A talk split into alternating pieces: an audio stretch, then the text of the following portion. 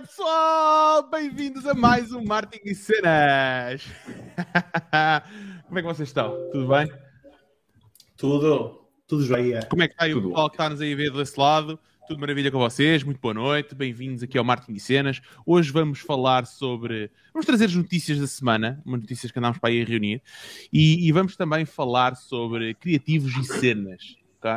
Ah, por isso vai ser, eh, vai ser interessante. Acredito que sim, vai ser interessante. Nós não combinámos nada, não definimos o que é que íamos, eh, cada um ia falar. Não, não- como já sabem, é sempre aqui ahm, trazido no momento da verdade e fueled pelos vossos comentários. Por isso, bora lá, quanto mais comentarem, melhor. Quanto. Olha, a Liliana já está aí a mandar a sua força do dia, o grande Jorge Durões também. Boa noite, malta. Boa noite para ti, grande Bruno. Aí. Malta, se puderem fazer aqui um pequeno favor, epá, partilhem. Vão lá ao Facebook ou no YouTube, peguem no link, partilhem no, no LinkedIn. Pá, se puderem partilhar no LinkedIn era lindo. Vão lá ao LinkedIn, pinga, pimba. E, e se puderem fazer uma cena que é dar like, aquele like gostoso no, no, no vídeo do YouTube, não custa nada a ninguém e, e ajuda o algoritmo a cada vez mais partilhar aqui o, o, o, o marketing e cenas pela, pelas interwebs. Por isso, malta, vamos lá então começar. Bora lá. Quem que quer trazer a, a primeira notícia do dia? Bora lá, João. Posso trazer eu, posso trazer eu, que é para ser continuidade da semana passada. Ah, não sei se vocês lembram, na semana passada falámos sobre hum, algumas maluqueiras das criptomoedas, não sei o quê, não sei o que mais. Pois bem, então uma das coisas engraçadas é que falámos na semana passada que a Squid Coin estava a subir que nem uma maluqueira, não é? E aquilo que aconteceu foi que a moeda passou, desde a última vez que falámos, dos 11 dólares até aos 2.800 e de repente o que é que aconteceu? A malta fugiu com o dinheiro todo. Ou seja, os gajos que fundaram a moeda resolveram fugir com o dinheiro todo.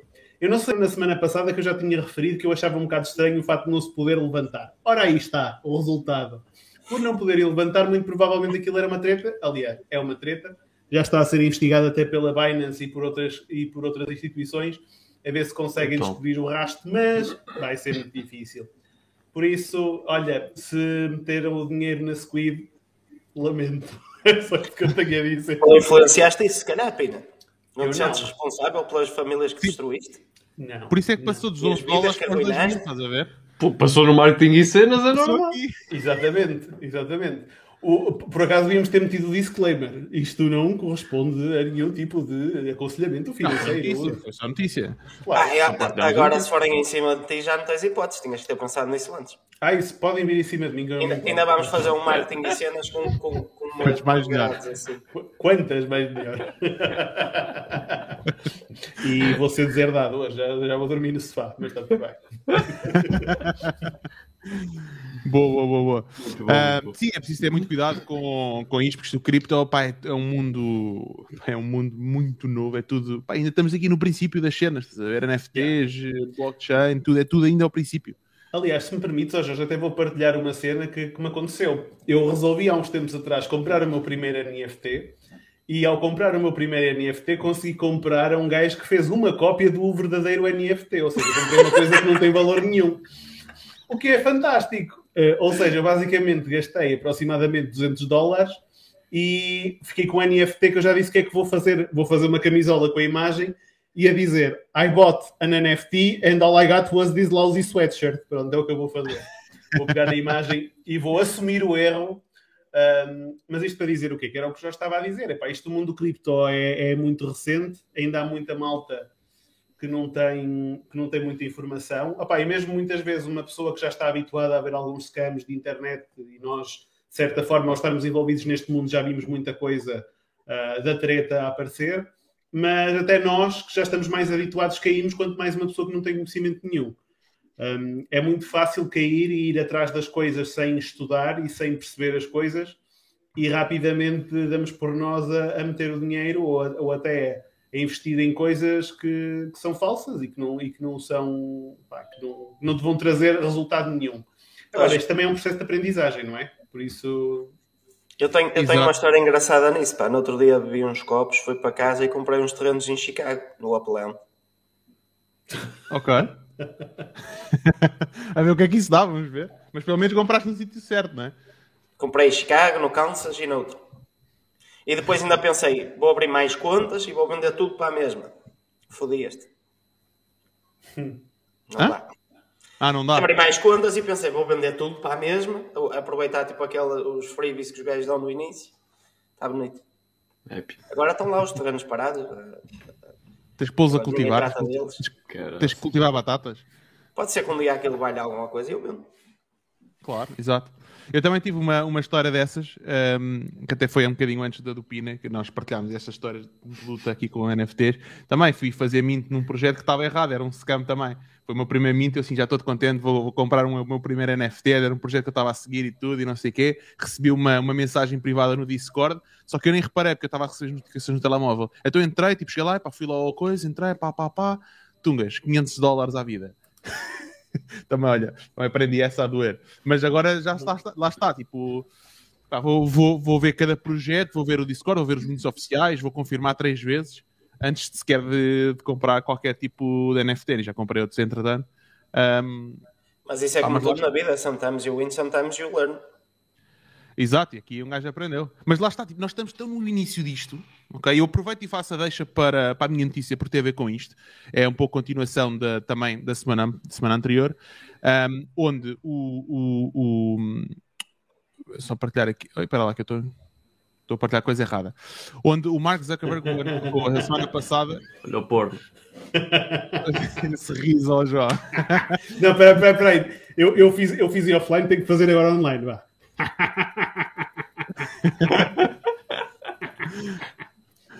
Um, então a notícia foi um post que o, que o Mark Zuckerberg fez e que, que diz assim, é? As we build for as we build for the meta- metaverse, we're focused on unlocking opportunities for creators to make money from their work. Não é? Basicamente eles estão a lá está, também a conversa, isto é um bocado de conversa, de, tem que fazer o seu PRzinho, não é? Ah, estão focados em, em criar mais oportunidades para os criadores. Uh, dizem que a Apple uh, cobra 30% das Apple Fees não é? quando, quando, quando alguém compra alguma coisa na Apple Store e que. Um, espera aí, uh, tem- espera aí, agora perdi-me. Isto traduzir simultaneamente é complicado. hein? Tenho que dizer aqui ao Marco, ao nosso amigo Marco, para, para começar a escrever em português. Mas, bom, esses, esses 30% também incidirá, por exemplo, com um gajo compra de anúncios quando faz anúncios através da app do, do, do Facebook? quando Da app do, fazes. de, de gestor de, de- do Business Manager. Tens uma app só do, do telefone. Não, aí tu pagas, tu pagas na o que estás a gastar, não tem a ver com os 30%. Os 30... E é a mesma coisa que estivesse a pagar ao Facebook. Tu não estás a pagar 30% para o Facebook, estás a pagar 100% Isso ao não- Facebook. Isso não é bem Duas assim, coisas porque, distintas. porque esses 30% decidem. Eu já vi muita. ah, não, não sei se te lembras quando a guerra estourou entre eles e a Epic Games. Yeah. O, o, ah, acho que há um daqueles jogos, o PUBG ou o outro, não me lembro bem o nome, ah, que deixou de, de estar na, na Apple exatamente por isso, porque cada vez que tu compravas coisas no jogo, armas, skins, seja o que for, 30% ficavam na Apple. Sim, cada vez que existe uma transação monetária que vai por via da Apple ou por via da Google, quando estás a comprar uma App Store, uma app na App Store, por exemplo, 30% é o que eles cobram para usar as suas vias, ok? Hum. Para, para usar a sua autoestrada. É tipo, a- isto é portagem. Tu, quando, ahm, quando estás a comprar algo num jogo, se tu, tá- tu ao usares o- o- o- a transação, a, a API call, Ah, deve ser pelo gateway. Eu- exatamente. Sim, é pelo gateway é, o, é, aquilo é uma API call né, dentro do, da, do ecossistema da Apple, por exemplo. Eles cobram 30% por isso. ok? Então o Facebook, o que está, o- aqui a guerra é entre o Facebook e aquilo que eles têm que fazer no metaverse, o que é que eles querem fazer no, no- com o metaverse deles, versus a Apple, toda poderosa, a Apple e Google. Ok? Porquê? Porque tu, por exemplo, tu tens o OpenSea. O OpenSea é um marketplace de NFTs. Eles cobram uma, uma porcentagem de 2,5%. Tu, como consumidor, como o conceito dos NFTs vivem dentro da, da blockchain, não é? O, o- o owner vive dentro da blockchain, é, qualquer utilizador rapidamente vai para uma outra, um outro ecossistema. Tipo, eu- posso vender no, no, no, no OpenSea ou posso vender, por exemplo, na Binance NFTs. Quem cobrar menos é onde eu não vou vender.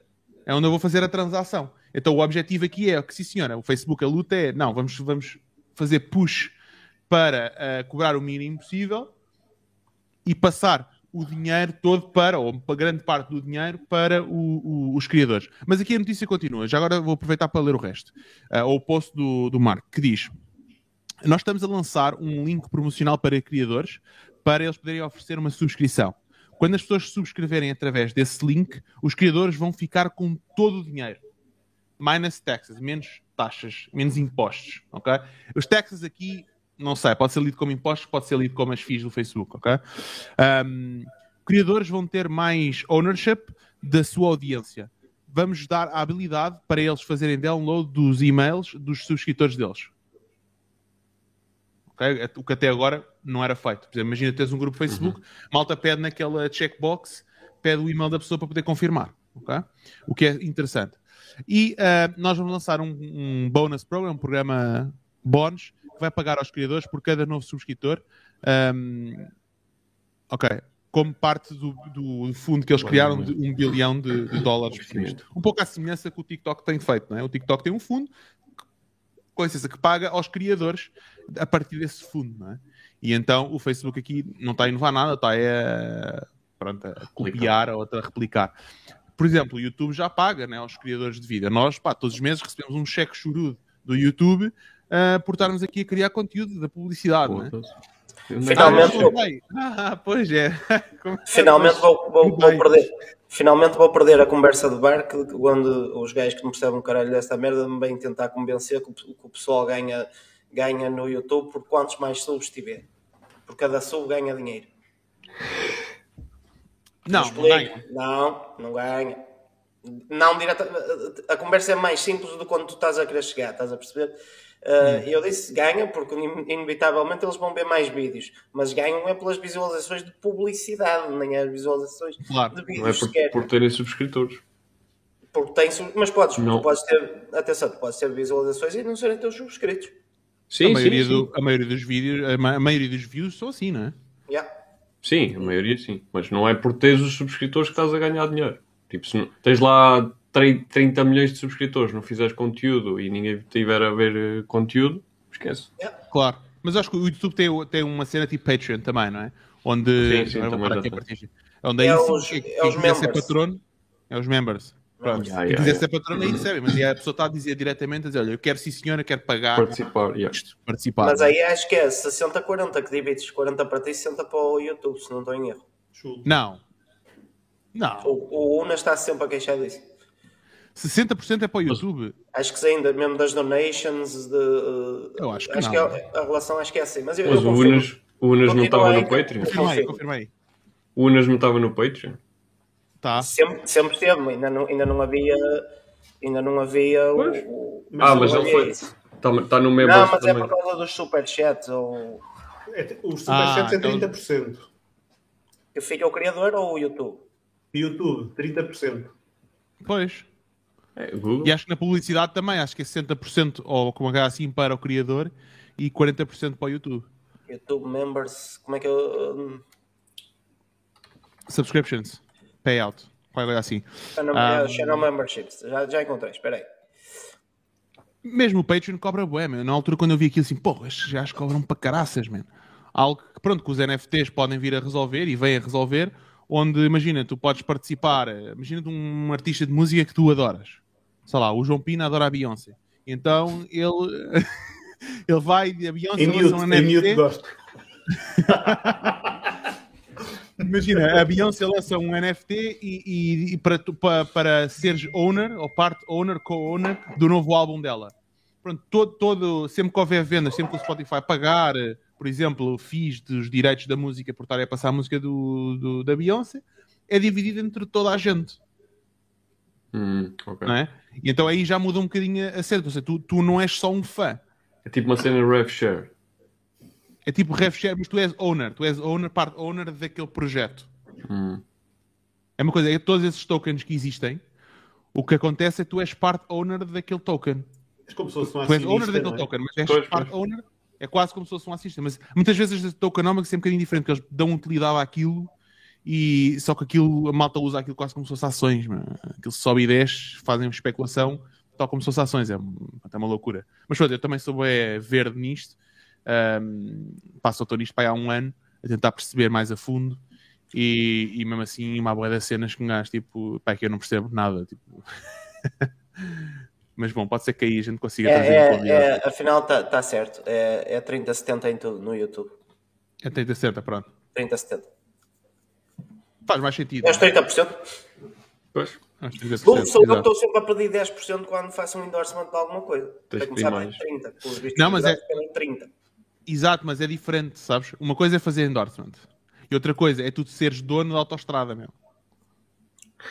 pois, pois. Estás a ver? Porque se o deal for por ti, vamos imaginar que, sei lá, eu quero comprar. eh, Vamos imaginar que eu quero comprar uma casa, não é? E, tu, e o deal vai por ti, tu és o agente imobiliário. Eu não posso ir dar a volta, né? É é mau tom, ficas com mau nome no mercado, estraga o teu nome, não sei o que dizer. Então, o que acontece é, sim senhor, eu tenho que ir por ti e tu vais cobrar, neste caso cobras 5%, mais ou menos. Um, porque o deal vai por ti. Então, outra coisa é assim, olha, tem, aquela casa está à venda. Ah, 10%, 10%, toma lá. Uh, vou pagar isso, né? e, e aí, nesse aspecto, eu acho que é uma cena, é uma cena por acaso, bastante cultural. Um, eu, eh, a malta do, do- do- aqui reclama, reclama muito com os comissionistas, os chamados comissionistas, uh, que muitas vezes até não, não fazem nada. A malta acha, pá, não fazem nada. Pá, se calhar fazem alguma coisa, né? Porque arranjar o deal para ti existe essa interseção. Mas é, é, é mal visto. Eu, por exemplo, faço bem recomendações a amigos meus e nunca recebi nada por isso. Se calhar Hum. noutro, noutro país, é pá, sim senhora, está aqui Jorge, eu cultural. ganhei dinheiro com isto, toma lá 10% do que eu ganhei, porque tu foste a razão pela qual eu encontrei este deal, estás a ver? Tens Ou, mal se calhar. Força, força. Vai, Pino. Força, Pina. I- Ia dizer que tens malta no Força, ramo das agências. Força Pina, foi o que ela disse. tens malta no ramo das agências que faz isso mesmo, por exemplo. Vamos imaginar no meu caso, eu não estou a aceitar mais clientes, mas tenho malta que me procura. E eu tenho, por exemplo, outras pessoas que eu sei que são bons profissionais e que vão fazer um bom serviço e passo-lhes a recomendação. A malta que lá fora aquilo que faz é, eu passo-te este contacto, eh, ou seja, é como se fosse um promotor de negócio para um parceiro, ou seja, alguém que também é um media buyer, e fico com 10% do FII ad eterno, ou seja, enquanto aquela pessoa for cliente, eu recebo 10%. Há malta lá fora que só opera assim, a arranjar negócios Exato. para estas pessoas. Então, Sim, mas eu eu, acho eu nem clientes tinha, dizia que não aceitava mais ninguém e tu começava só a passar para os outros. Como Mas 10 há- já fazes isso. isso. Há malta que faz isso, que tem tanta influência e tanto poder no mercado, que neste momento já nem trabalham com media buyers, simplesmente arranjam clientes para outras pessoas. Pá. Isso é fixe. E Exato. quem diz media buyers diz outras cenas quaisquer. Tipo, isto Isso é quase o Uber dos media buyers. De certa forma, mas isto aqui é o que o Jorge está a dizer, que é o problema do comissionista que ninguém vê, que é o comissionista, o grande poder do comissionista, muitas vezes é a relação e a autoridade que tem. Porque, por exemplo, eu já trabalhei com uma pessoa que era comissionista, o meu primeiro trabalho, que era a vender produtos eh, de limpeza para, para a área de habitação e para a área industrial e tudo mais. Um, o que acontecia era que a pessoa que era responsável cá em Portugal tinha uma comissão e tu ias a ver o trabalho dela, pá, ia visitar de vez em quando os sítios, mas dizia, porra, esta pessoa tem uma vida do caraças. Pois tem, tem uma vida do caraças porque há seis anos atrás andava a comer terra, a abrir mercado e, um, e a espalhar a marca cá em Portugal. Neste momento a marca já fatura bem e ele ganha uma comissão que, pá, que envergonha muitos salários anuais a muita gente, não é? Agora, ele para chegar aí teve que abrir mercado. E o mérito é dele, porque é ele que construiu as relações, as pessoas conhecem-no a ele, querem lidar com ele a nível de negócio. Ou seja, uh, o comissionista não é simplesmente um gajo que está ali a receber comissões, muitas vezes é, mas o trabalho já foi feito anteriormente. Claro. E ele abriu muitas portas. Um, Sim. Mas o, mas o que eu quero dizer aqui é, é- é que, vamos imaginar que eu te recomendo ah, um cliente, Sim. ok? A probabilidade de tu, por tua vontade própria, estou a usar a ti como exemplo, ok? Não tu. Não. A, probabilidade de tu chegares a pensar, "Epá, olha Jorge, fantástico, olha, está aqui 10% todos os meses, mandas-me o- manda-me a fatura e todos os meses vou-te pagar. 10%. Yeah. Por iniciativa própria tua, tipo, isso não, é, é muito raro acontecer. Não é cultural. Sim, sim, É, sim, não sim. é, pá, é bada raro, é estúpido. E tu vais ficar tipo, foda-se, eu vou pedir dinheiro ao meu amigo. Porque não é Às vezes- cultural. É tal cena, tipo, não é cultural. Não... Yeah. Nem tu tens a lata de lhe pedir, nem ele tipo tem vontade ou se lembra ou é algo que se despulte dentro dele para te Faz pagar. parte da amizade. Pá, é... Pá, sim, cultural, não, olha, mas- olha, desculpa, vocês são os três meus amigos e já me pagaram coisas, ou consultoria, ou coisas do género, já, todos de certa forma já fizeram Pois. isso. E eu, eu também eu costumo dizer, eu prefiro cobrar preço inteiro a amigos do que fazer descontos. E não é por mal. Eu, aliás, eu não gosto de fazer descontos a ninguém. Aprendeste isso comigo em 2013 no Shark Tank. Eu não faço descontos a amigos. não, eu não vendo a amigos porque eles pedem, pedem descontos e eu não faço. Não, olha, mas, mas é engraçado. Por acaso, grande parte dos meus amigos que são meus clientes nunca me pediram desconto. Eu estou a falar, por exemplo, a cena das rações. Eu tenho alguns clientes que são meus amigos e amigos que são meus clientes e é malta que nunca me pede descontos e que nunca sequer pensou em pedir-me descontos. Mas eu, por exemplo, estou a fazer agora o projeto com um amigo meu e ele vai-me cobrar e eu quero lhe pagar e faço questão de lhe pagar como um cliente normal, não quero pagar, pagar como amigo. Yeah. Um, mas isso é uma coisa, amigo. eu acho que é diferente, estás a ver? Eu sei. Mas a maior parte das é, pessoas... O que eu estou a dizer é uma coisa diferente. Mas falta essa parte, Jorge. Era isso que eu ia okay, dizer. Desculpa, força, força, força. Era isso que eu queria dizer. É que, da mesma forma que nós fazemos isto a nível de trabalho, devíamos também recompensar as pessoas que nos trazem negócio. Era aí que eu queria chegar. Seja amigo, não seja. Ou seja, eu concordo com o que tu estás a dizer, que é, se tu me arranjares... Um, depois é este, este, este custo que as pessoas não veem. Se tu me arranjares dois ou três clientes, eu não me importo de dar a ti 10% do valor que eu vou cobrar, porque o tempo ou o esforço que eu ia ter a adquirir esses clientes, se calhar era muito maior do que aquilo que eu te vou pagar a ti. Além de que tenho a certeza absoluta que se tu fores bem recompensado pelo serviço que eu estou a fazer e tu ganhas uma porcentagem, tenho a certeza que na altura em que eu precisar mais clientes, tu vais-me trazer mais clientes. Ou seja, isto é um efeito bola de neve. E também mereces pelo facto de me teres arranjado e de me ter aberto portas, não é? Um, agora, que isso não é costume cá, não é. Não é. Não é. Não, normalmente aqui até tens a cena de ir ao amigo à espera que seja mais barato do que um desconhecido. E normalmente o que acontece é que não só não é mais barato, como ainda ficas à mercê do gajo quando ele lhe apetecer aparecer. Yeah. Eu, é por isso que eu, pá, eu prefiro sempre de, de evitar, só mesmo se for uma cena que eu não tenho confiança em mais ninguém para fazer. Tipo, por exemplo, aqui o telhado, o teto. Quando mandei fazer o teto, foi um gajo que eu conhecia mais ou menos, porque eu não conheço ninguém na área. Foi o único gajo que eu conhecia. E por acaso prometeu-me para sábado, fez na sexta. Excelente. Isso é bom. Muito bom. Já agora, eu, eu, eu já passo a palavra ao Roberto. O Roberto queria dizer uma cena. Um, eu quero, antes disso, aproveitar e perguntar. Sim, há bocado. Não, queria perguntar aí na audiência. Vocês acham que um, deve-se pagar aos amigos quando alguém faz uma recomendação? Imagina, se os dois ganharem, mesmo que o gajo não vá pedir, um, deve ser, deve, deve, deve haver esse bom gesto pelo lado da pessoa que mais beneficiou desse deal ou não? E, uh, e aproveito também para perguntar, que é, se a pessoa, vamos imaginar que vocês passam, epá, não, vou passar este cliente para esta pessoa. Vocês acham, como é que vocês uh, pediriam esse, a esse vosso amigo dizer, sim senhora, olha, eu devo receber aqui este, este valor. Como é que vocês abordam a situação? Quero, quero, receber a, quero saber a vossa opinião. Roberto. Eu, eu fazia fácil. Desculpa, vai, Roberto. Eu não tenho a lata de pedir a comissão, sou sincero. Mas isso sou eu. É antes de passares o contacto. Olha, tenho aqui não, um contacto. mesmo assim. Queres tipo... ficar com ele, mas 10% são para mim. E aí Pá, estamos todos em pratos limpos. Ninguém é assim. fica a dever moralmente a ninguém. Sim, sim, mas é assim, eu também não estou propriamente no, no, no, mercado de prestar serviço para N clientes, não é? Pronto, por exemplo, o Pina, nesse caso, acaba por ser o que está, se calhar, mais dentro dessa, dessa rotina. Uh, mas eu, pá, não sei, se passasse um cliente ao Pina, eu não tinha lá a dizer ao Pina, olha, pá, tens que me dar 10% deste cliente que eu te arranjei. Não tinha. Não sei, mas, pá, não... Mas se me calhar pela relação que tive. problema.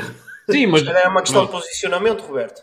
Tudo bem, eu estou a falar da forma como eu me sinto, não é? E por isso é que eu também acho que não é cultural no nosso país, eventualmente noutros países pode ser, é como a questão da gorjeta. Tu vais a determinados países e, pá, é impensável sair dali sem dar uma gorjeta. Em Portugal, não. Em Portugal, dar gorjeta não é propriamente uh, cultural. Ou pelo menos Ainda no meio onde eu... quando tu dás. no meio onde eu me, me, me, me movimento, não, não, é, não é cultural. Tu és do Algarve, cara. Não, uh, sim, espera.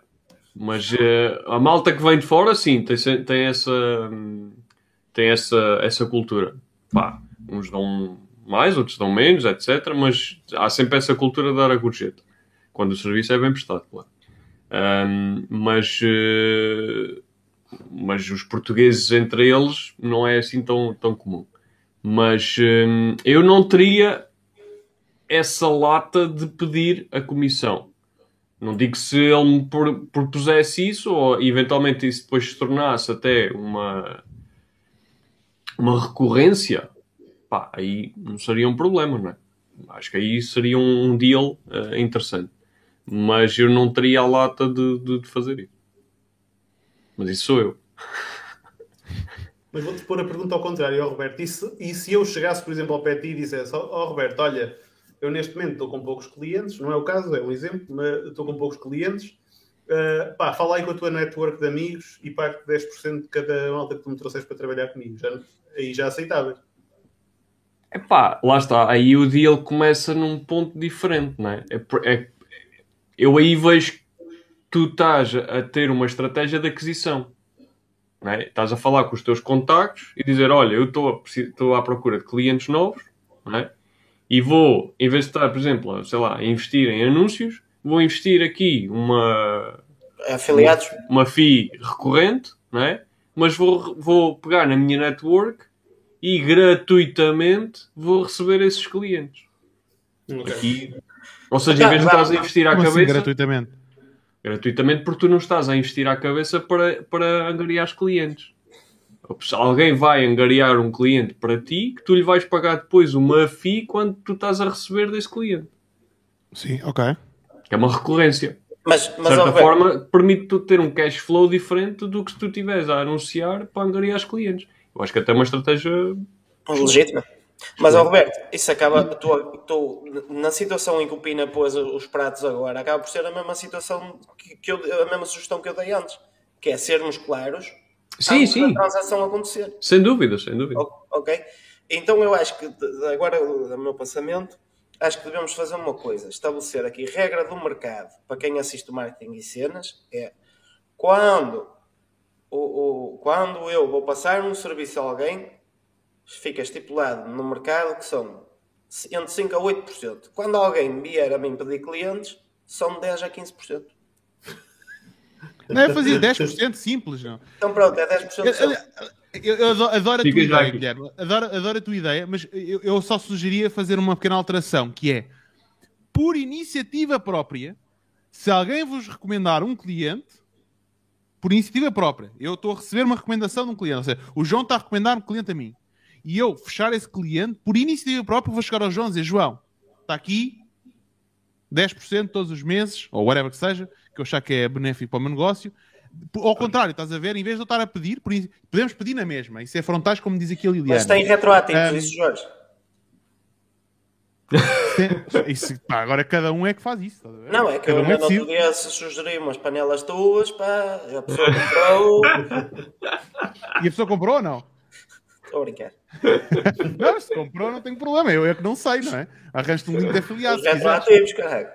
Arranjo-te o link de afiliado, é tudo, é tudo traqueado. Quer dizer, mais ou menos. Mas pronto, isso podemos falar depois. Ahm, então é um tema interessante. Ahm, Isso não me de cabeça. Uma, uma vez, uma vez estava, fui estava nos Estados Unidos, não, Canadá, aliás, e fui a um bar com, com os meus primos lá. um- Pronto, e então estávamos lá e não sei o quê. Eu pedi uma, paguei uma rodada de bebidas à malta, né? E, e a mulher lá que estava a servir chega-se ao pé de mim e diz, só entrega as cenas, eu pago. Então, não dás gorjeta? Mesmo assim, tipo, então, não dás gorjeta? E eu, oi, nem percebi o que ela disse. Desculpa, não percebi. Repete lá. Então não dás gorjeta? E eu, epá, desculpa, epá, nem me percebi que eu venho de outro país, eu sou português e em Portugal, em Portugal não se dá gorjeta. Epá, toma lá. Estás a ver? e, mas foi mesmo assim, tipo, Tipo, não, até reclamam. Yeah, até reclamou, então, não dás gorjeta? E eu assim, porra, ok, está-se bem. Uh, Pá, toma mas, lá mas acho que é um bocado o, o nosso conformismo. Um gajo não está habituado a reclamar. Tipo, Tipo, não, Yeah. lá, como é cultural, quase que é tipo obrigatório. Tipo, tu sentes-te obrigado a, mesmo que não queiras, sentes-te obrigado a dar a gorjeta. Agora aqui, como não é cultural, tu não te sentes obrigado. E também não tens a lata de reclamar. Acaba por ser um bocado aquela coisa que estávamos há bocado até, que é, não tens lata para reclamar uma gorjeta, tipo um português que vai ao café para um café. Tu vai lá gastar 70 ou 80 cêntimos e mesmo assim já é, já é muito. Não, é? isto aqui, a cena, é co- como o Guilherme estava a dizer, e acho que é o ideal, é uma pessoa, vamos voltar àquela velha máxima, um gajo tem que fazer tudo como inimigos para no fim sermos todos amigos. E meter os pratos na mesa antes de começar qualquer relação de negócio. Porque eu se chegar ao pé de ti e digo assim, então, ó, Roberto, então tu agora estás a trabalhar na área dos serviços, epá, porreiro, tens tido muitos clientes? Tu dizes, epá, por acaso tenho tido alguma dificuldade e tal, e eu, e eu faço-te a abordagem assim. Então, ó, Roberto, e se eu te arranjar clientes, que eu consigo te arranjar, tenho um network grande, e aquilo que eu te digo é, daquilo que tu receberes dos seus clientes, pá, eu fico com 10%. Um royalty. Yeah. Que é um Sim, sim, royalty, tipo, e trago-te os clientes que tu precisares, porque eu tenho um network muito extenso. Ou seja, eu acho que isto é mais uma forma como nós vendemos a ideia e como nós passamos a ideia. do que posicionamento. É, do que propriamente Sim, sim. a ideia em si. Agora, ah, claro que muitas vezes, se calhar, as pessoas, quem tem aquele mindset que prefere ganhar tudo 100% de nada, estás a ver? Obviamente que não vai perceber. Agora, quem quiser ganhar 50% de alguma coisa grande, ou Yeah. quem quiser ganhar 10% de uma coisa enorme, ah, não é? Aumentar a fatia da pizza. Uh, quem quiser, quem quiser, um, quem quiser isso, um, acaba por perceber qual é a vantagem do negócio. Agora, há muita malta que não vai perceber. E tenho a certeza absoluta que no panorama empresarial português há muita gente que vai mandar à merda, literalmente, não é? Se tu quiseres uma Ah, abordagem sim, dessa. sim. Mas também É não são as preciso pessoas com que vais querer trabalhar. Claro, claro. É preciso ter depois também a abertura para, para isso, obviamente. Claro. Já agora eu quero fazer duas notas. Uma, ahm, também a, a cultura em Portugal, por exemplo, da, de, de serviços, não é? De prestação de serviços, é muito. Pá, as pessoas recebem um salário, não é? Em, a cultura, por exemplo, nos Estados Unidos e no Canadá, eles recebem o salário mínimo é mais baixo até, e tu recebes o salário mínimo, existe um salário mínimo para a restauração, por exemplo, e a, o grande, a grande fatia do que tu recebes é de gorjetas. Então aquilo que tu é estás a pagar. Não, não é igual. O salário Eu ganhava mínimo- o triplo, eu quando trabalhei no restaurante ganhava o triplo em gorjetas que eu ganhava de salário. Não é, mas o salário mínimo não é mais baixo que o salário mínimo nacional, é isso que eu estou a dizer. Ah, ok, ok. Aliás, O salário eu acho- mínimo é, o- é o mesmo. Nos Estados Unidos eles nem têm um salário mínimo, eles têm um valor definido, mas Eu que salário existe, mínimo eu acho que existe. fixado já Depende do- existe. eu, eu acho que sim. Acho que depende dos estados, mas eu não tenho a certeza. Ok. Eu tinha É nada que uma pesquisa. Não encontrei Yeah, essa mas- resposta na pesquisa, mas. Mas lá está, a gorjeta é quase que o ordenado. É uma parte do ordenado deles. Eles já sabem que ao fim do mês vão receber entre X a X de gorjetas porque é o tipo aquele patamar que têm habitualmente. E acaba por ser o- no bolo todo acaba por ser o ordenado deles. Já- e já Exato. contam com aquilo. Já não é uma cena que tu dizes, ah, posso ganhar ou posso não ganhar.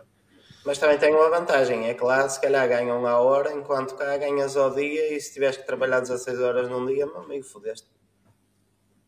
Oh, pois, Sim, sim. pá, aqui Eh, a malta. na restauração não há turno da manhã, é turno da tarde. Aqui a malta em baixo, aqui no, no Algarve, trabalha 4, 5 meses, malta mais de, de- de épocas, né? Trabalha no verão 4, 5 meses, que é quando começa a entrar e depois quando começam a sair. E, e eles fazem em gorjetas muito mais do que fazem em ordenada naquela, naquela altura. E consegue, alguns deles conseguem depois passar o inverno na boa e Claro. mantêm a- as, as contas pagas. Eu tenho também- amigos que vão daqui, daqui trabalham para, para, para trabalhar e só trabalham no verão. Yeah. E às vezes é, é um inglês deixar-te uma gorjeta tipo de 100 paus, 200 paus. Yeah, yeah, yeah. Sim, num, sim. num bar, só numa rodada. Tipo, Yeah. Exato. A outra nota, eh, foi achei curioso a opinião. Tu estás, a- tu estás a, a- a mencionar todos os exemplos que tu deste foram, foram sempre exemplos de epá, eu estou com poucos clientes, recomenda-me clientes. Eu, não sei, pus-me a pensar, espera lá, mas quando é que for, quando eu for, quando é que eu, quando é que foi que eu recomendei algo, um serviço de um amigo meu, por exemplo, e esse meu amigo tem poucos clientes e estou a recomendar porque essa pessoa tem poucos clientes. Pus-me a pensar, né? Tipo, epá, nunca, estás a ver?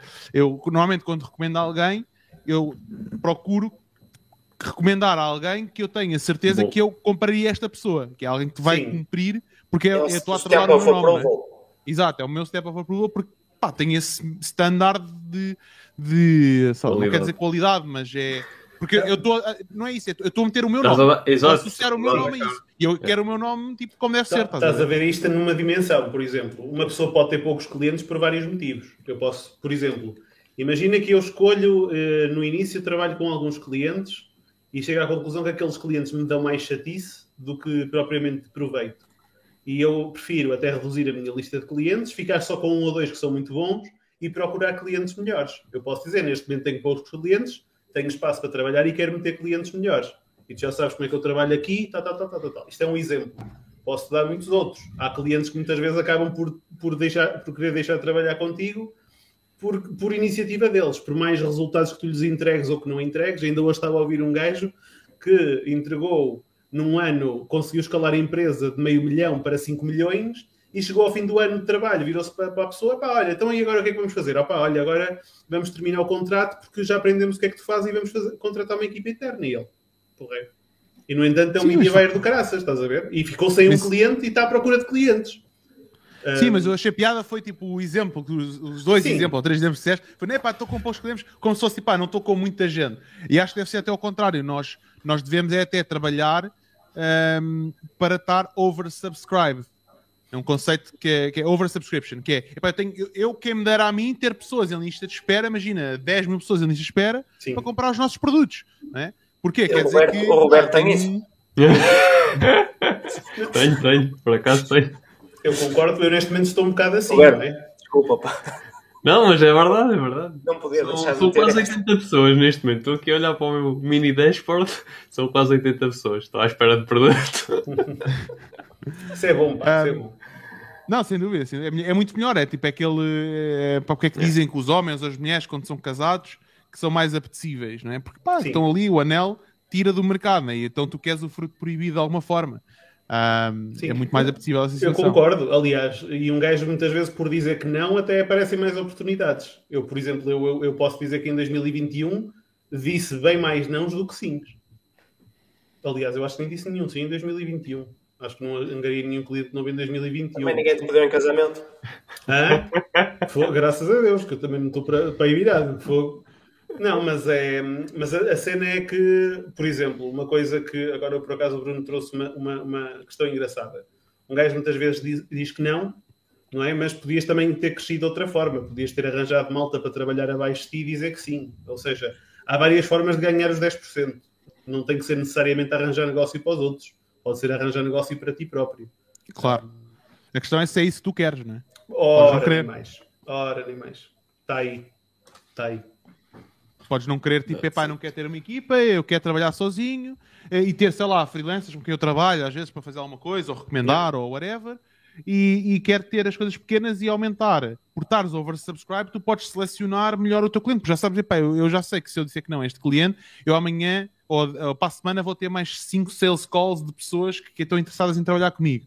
E se tu tiveres esse deal flow constante a entrar, tu consegues ir aumentando tua, o teu valor, isto assumindo que tu estás a entregar aquilo que tu prometes não é? e estás a fazer over delivery. Eu não sei porque eu acho que está a haver alguma fricção aqui entre o Pina e o Jorge, um trabalha para o outro. Não sei se ele não está a aproveitar aqui o, o episódio do marketing e cenas para dizer que o Pina está a trabalhar mal. Não. Também... Obrigado, Não era mentira nenhuma. Eu, eu sou aquele gajo. Eu, eu só mexo botões, pá. Eu só mexo botões. Não, eu só mexo botões. Estás a ver o exemplo dos 5 milhões? Pronto, estás a ver? Olha, pina, obrigado. Não, mas a cena, a cena que o Jorge está a dizer, ele tem razão. Porque, por exemplo, yeah, yeah. Eu, eu identifico-me com aquilo que ele está a dizer, porque é um bocado onde eu estou neste momento. Eu, neste momento, eu tenho malta que me procura e para mim era confortável, até porque enchia mais a carteira, não é? Meter mais pessoas a trabalhar. Agora, isto depois também tem que encontrar o equilíbrio, que é quando é que tu queres meter mais pessoas e encher mais a carteira e acabar com o equilíbrio que tu já tens e de entregar resultados às pessoas que já estão a trabalhar contigo, independentemente do dinheiro que elas te pagam.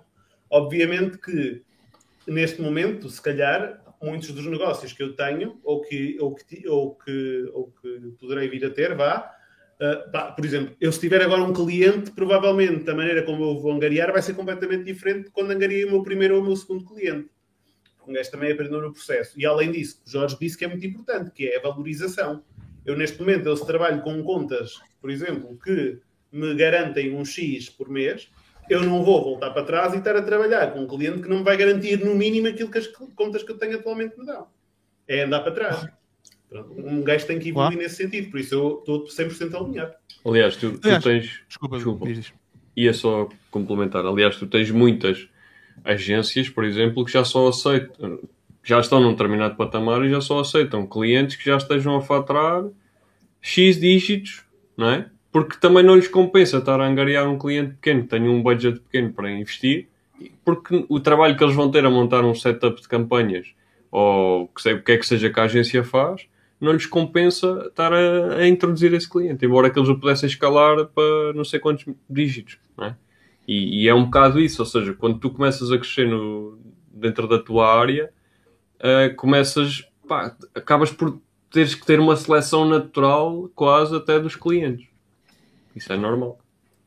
Não, exato. Aqui a questão é. é o, eu estava a usar o exemplo do Pina, mas podia estar a usar, por exemplo, o exemplo do Guilherme, ou o meu exemplo, né? Aliás, comecei por dar o meu exemplo. O, por exemplo, vamos imaginar tu, Guilherme, né? tu tens, por exemplo, não faço ideia, mas imagina que tu tens uma capacidade produtiva de 100 carteiras por dia. Mas estás a vender 150, mas um exemplo, né? estás a vender 150 por dia. O que podes fazer é aumentar o preço, que é para uh, diminuir a, a procura porque não consegues produzir eventualmente. Exatamente, não consegues produzir. Tu, pá, olha, vou aumentar mais 5 euros. Então, em vez de ter 150 pessoas a comprar, vou ter 120. É pá, então agora vou aumentar mais 10 euros. Então, em vez de ter 120, estou 100. Ok, agora estou bem. E a maximizar o, a Sim, isso é, trabalhas para maximizar o profit. Mas eu acho que neste caso. Uh, a, a opção que eu. É completamente diferente, a conversa vai para outro rumo. Uh, a opção que eu teria eh, foi a que tive, que foi comprar mais um machine bomb.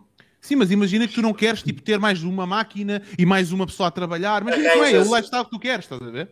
Sim, eu percebo, eu percebo, eu percebo o que estás a dizer. E, e durante muitos anos eu pensei assim. Uh, mas eu acho que efetivamente, se tu estás a vender, tu arranjas maneira de, de desenrascar essa parte. Certo, eu só estou a dizer é que não estou a dizer que é isso que tens que fazer ou deixar de fazer. Sim, estou sim, a dizer sim, é usar esse exemplo, estás a ver? É um outro exemplo que eu não quero ter essas chatices, quero fazer, uh, viver o meu lifestyle, fazer esse trabalhinho tranquilo e não quero ter chatices. Ok, vou aumentar o preço. Pronto. Não é?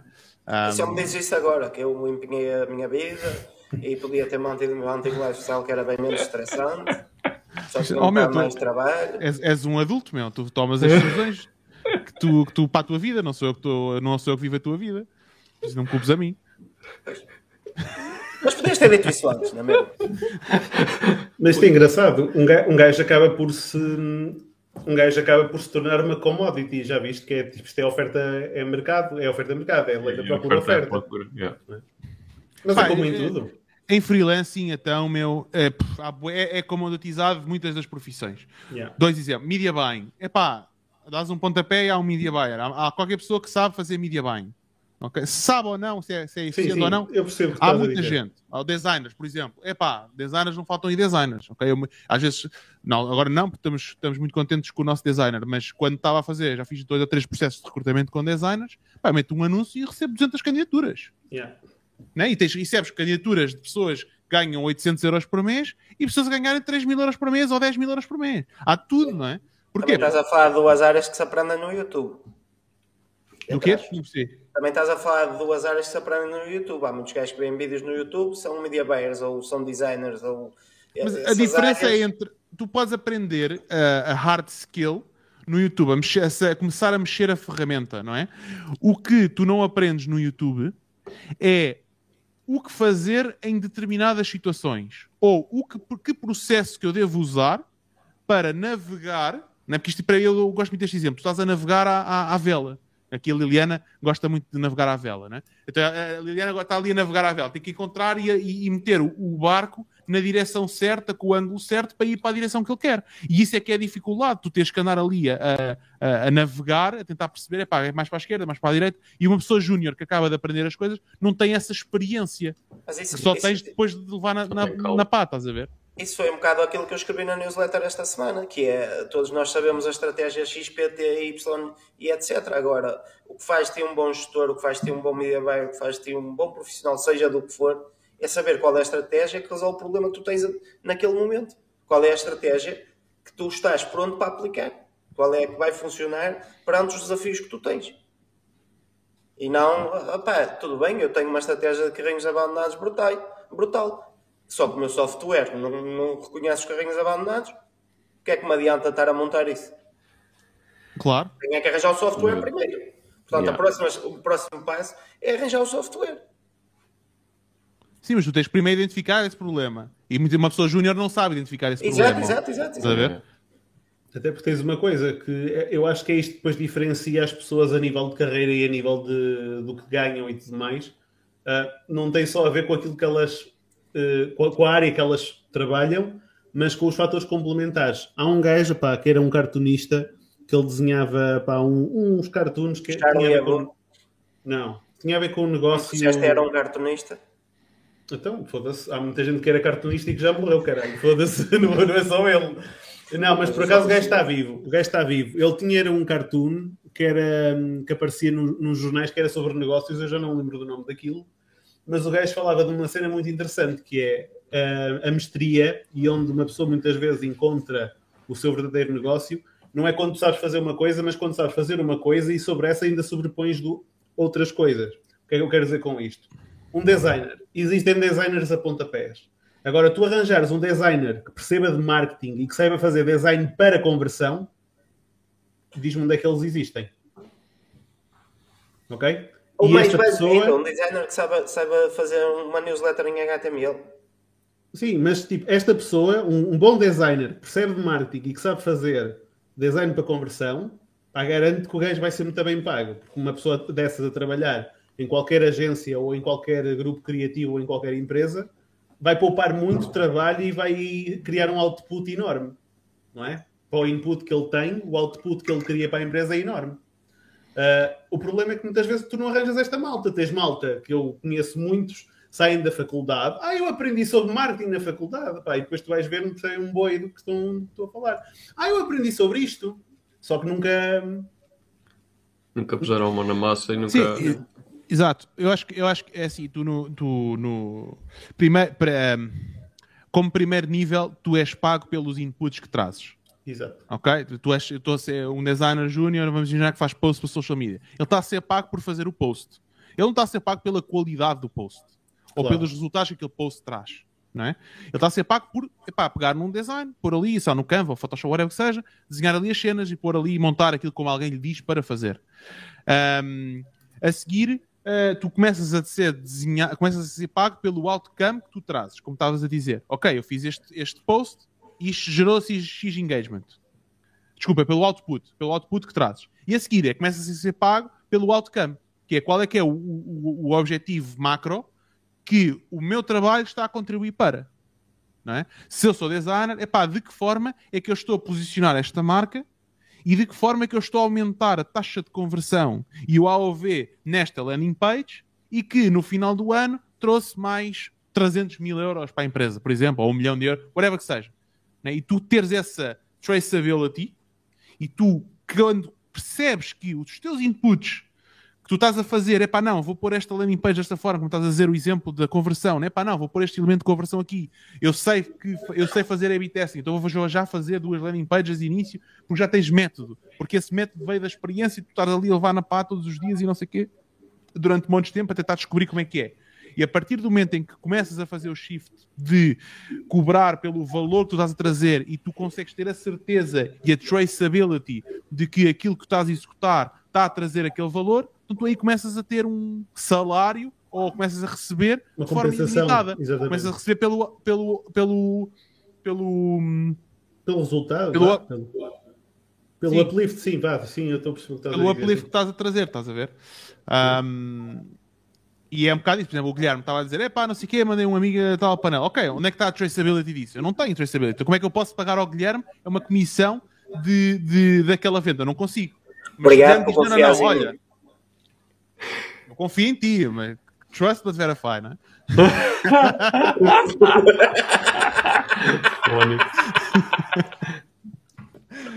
Muito bom. Olha, o Bruno Moura está a dizer, defende tanto isso, mas não reparam que, pelo menos, um, eh, pelo menos em Portugal, ainda há muita crítica a recrutamento de talento com várias competências. A tua marca é logo enxovalhada no LinkedIn. Epá, Sim, pois, se calhar, se calhar Oh, oh, oh Bruno, eu, eu, eu, eu vou-te só dizer, vou só deixar com esta, que é, eu, eu vou ao LinkedIn e aquilo que eu mais vejo no LinkedIn é aquelas polls, aqueles inquéritos de é pá, dá like se não sei o quê, uh, dá like se queres continuar a trabalhar em casa, ou se queres fazer um método misto, ou é pá, dá like se recebes mais salário mínimo, sei lá. É o que eu mais vejo, ou seja, tipo, para mim o talento não está no LinkedIn. Ok? A maior parte do talento não está no LinkedIn. Por, por primeiro motivo, se tu queres recrutar alguém multifacetado, número um, vais ser esfalhado no LinkedIn, como tu dizes, ok? Mas para mim não é o primeiro motivo. O primeiro motivo é que tu vais-te pôr numa posição em que, epá, eu vou tentar recrutar aquela pessoa pelo LinkedIn, que estão, e se aquela pessoa for mesmo boa, estão, por exemplo, developers, os gajos estão enxovalhados por, eh, por recrutadores a torto e a direito todos o santo dia, ok? E gozam com a situação e tal e coisa. E, e, e para mim não é o local certo, estás a ver? Para, para encontrar este tipo de pessoas. Não é o local certo. Para mim o meu local certo é a network pessoal. É tipo, olha, sei lá, Roberto, explica-me aí, conta-me lá, malta que tu conheças que faz isto, isto, isto bem. É pá, é tal. Um... E o Roberto manda-te, tu contratas-os e 10% do salário deles vai para o Roberto. Porra. Claro que sim, claro que sim. São favores em cadeia. Claro que sim, claro que sim, mas para quando chegar à altura da verdade, está quieto. oh, que.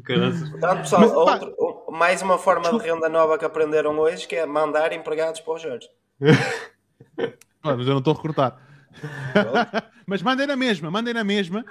E, e, dou este exemplo, ok? Na minha newsletter eu falei disso, ok? Há duas semanas yeah. atrás. Eu falei disso. Eu, eu uh, o, o, Tito, ele mandou um. Pá, nós falámos aqui, estávamos aqui a falar sobre WordPress, né? E ele mandou o exemplo do. do mandou. Pá, falou com um amigo dele que é developer do WordPress e mandou a solução por, uh, por uh, WhatsApp. Disse: Olha, Jorge, está aqui a solução para o teu problema. E eu assim, porra, mas que problema é que está aqui a falar? Fiquei tipo, epá, não, foi na live, tu disseste aquela cena. Epá, brutal eu, quero, eu disse logo ao Tito, ao Tito, eu quero conhecer esta pessoa. E ele da brincadeira, é pá, tem que cobrar. É não foi cobrar, foi. Ele disse uma brincadeira qualquer, não sei o quê, dizer que não. Mas foi brincadeira. E eu depois lá, na boa, depois não, não liguei mais. E depois a seguir estávamos ali a falar mais, e pá, não sei o quê. estávamos ali entre eu a falar com o Tito, e o Tito falava comigo e disse: Foda-se, meu, mete lá, queria lá um grupo para a gente falar. E eu, pá, na boa, vou já criar. E ele criou e foi esta pessoa, e temos um grupo e estamos a falar já pá, aí há duas semanas, temos estado ali a trocar ideias no, no, no grupo WhatsApp. Isso o que é que eu estou a fazer? Eu não estou a recrutar ninguém.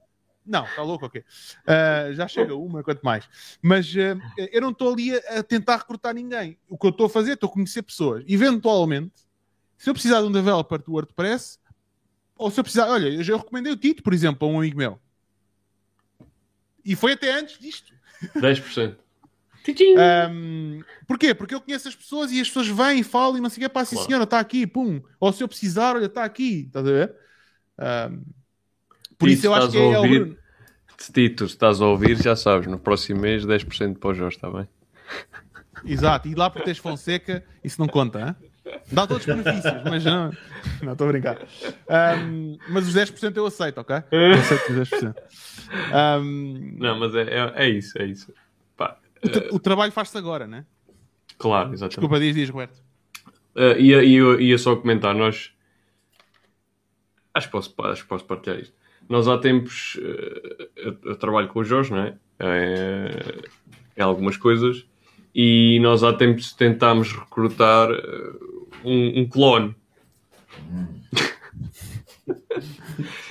que basicamente era um clone para, para fazer algumas tarefas que eu faço, ok? Uh, e. E foi difícil, aliás, não, não chegou a acontecer, não é? por, por alguns motivos, mas não chegou a acontecer, um, porque de certa forma é difícil encontrar efetivamente profissionais que tenham um, várias skills. As pessoas posicionam-se muito um, só numa profissão e, e posicionam-se muito só numa, num sentido. Tipo, ah, eu sou uh, media buyer, ok, eu não faço mais nada. Tipo, eu, eu não, não, não, sou capaz de fazer uma cópia, eu não sou capaz de fazer uh, uh, tipo fazer sugestão de, de, de, criativos, etc. Pá, estou a dar um exemplo, não, não tem nada a ver com o Pina, tá bem? Uh... Mas, é, é para descarregar em mim. Mas nota-se muito, nota-se muito esta questão que é as pessoas. Epá, eu não, não estou a dizer isto com, com desmérito, ok? Há pessoas que querem ser só aquilo e podem ser só aquilo, ok? Mas não, eu sinto muita dificuldade e vejo pouco a pessoas multifacetadas que trazem coisas de outras áreas para aquela área mais macro ou, que, que, que têm, não é? E, e às vezes isso para determinadas funções não, não, há, não há um encaixe. Um, e, foi uma, uma situação que tivemos, foi, foi um episódio que tivemos que, que, que realmente não conseguimos na altura encontrar a pessoa que estávamos à procura. Não, mas eu, eu até acho, não, até encontramos pessoas interessantes, mas até, Exatamente. até que não chegámos a recrutar, até foi outra, foi que mudámos ali a estratégia um bocado, mas sim, também. Um, Nem foi Mas- porque encontrado algumas pessoas que até podiam servir para, para a situação. para começar a, a desenvolver algumas dessas tarefas, mas não o, que, o que eu quero dizer é que se calhar não encontramos a pessoa a não há pessoa como tu. Tu queres dizer é que não há ninguém como tu. Epá, não, Era não é isso que eu quero dizer. Mas a questão é que, como, como eu de certa forma acabo por tocar em várias áreas, não é? Obviamente que eu não sei tudo não- e estou sempre a aprender, mas como, tanto eu como tu, por exemplo, é o que tu, tu costumas dizer, que és um generalista, ou seja, tocas em várias áreas. E, e, e esse facto acaba por, dentro de uma empresa, não é tipo ser o pau para toda a obra, mas dentro de uma empresa, se calhar, acaba por ajudar bastante ali em determinados pontos em que tu precisas de uma pessoa para desenvolver qualquer coisa, pá, e, e aquele gajo, se calhar, faz aquilo e, e- e tu consegues evoluir logo a partir dali. Não tens de estar a contratar mais uma pessoa ou ter um processo de recrutamento só para uma determinada função, pá, sei lá, fazer, fazer posts, é pá, se calhar tens ali uma pessoa que está ligada a outra área que se calhar tem experiência porque trabalhou noutra empresa ou porque até faz para, para a amiga e pode fazer aquilo dentro da tua empresa. E, e eu noto que há muita falta ainda desses profissionais que trazem skills de outras áreas complementares. É a mesma cena tipo trazer as cenas dos teus hobbies para dentro da empresa e isso potenciar a tua área de, de- de atuação. Yeah. Força. Opa, eu aquilo que estava a falar há bocado e que está completamente alinhado com o que tu estás a falar, hum, o escritor é o Scott Adams, que era o, o homem que escrevia e que desenhava o Dilbert. Não sei se lembram de um cartoon que, que era aí, sobre queres passar o negócios. ecrã? Hum, tenho, tenho, tenho aqui, eu até vou partilhar rapidamente o ecrã. Hum, não, é- não é que tenho aqui alguma coisa interessante para partilhar, mas tipo, peraí, Ah, peraí, agora partilhar. Pronto, que é o Career Advice from Scott Adams, How to Become Unique, em que falam precisamente sobre o especialista versus o generalista, mas ele defende uma coisa que é o especialista só é bom numa coisa, enquanto o, aquilo que ele considera a melhor forma para o sucesso e para evitar o falhanço é, é ser muito bom, o top 25%, em duas ou mais coisas. E esse overlapping desses, dessas três coisas acaba por dar uma coisa muito específica, que é multiplicar, por exemplo, 25% por 25% por 25%, vai-te meter ali, se calhar, num 4% ou num 5%, que é um pareto do pareto, hum, em que tu és uma pessoa muito boa a fazer aquele três tipos de coisas.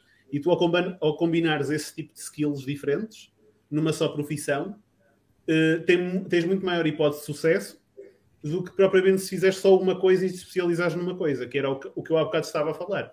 E agora posso parar a partilha, porque isto.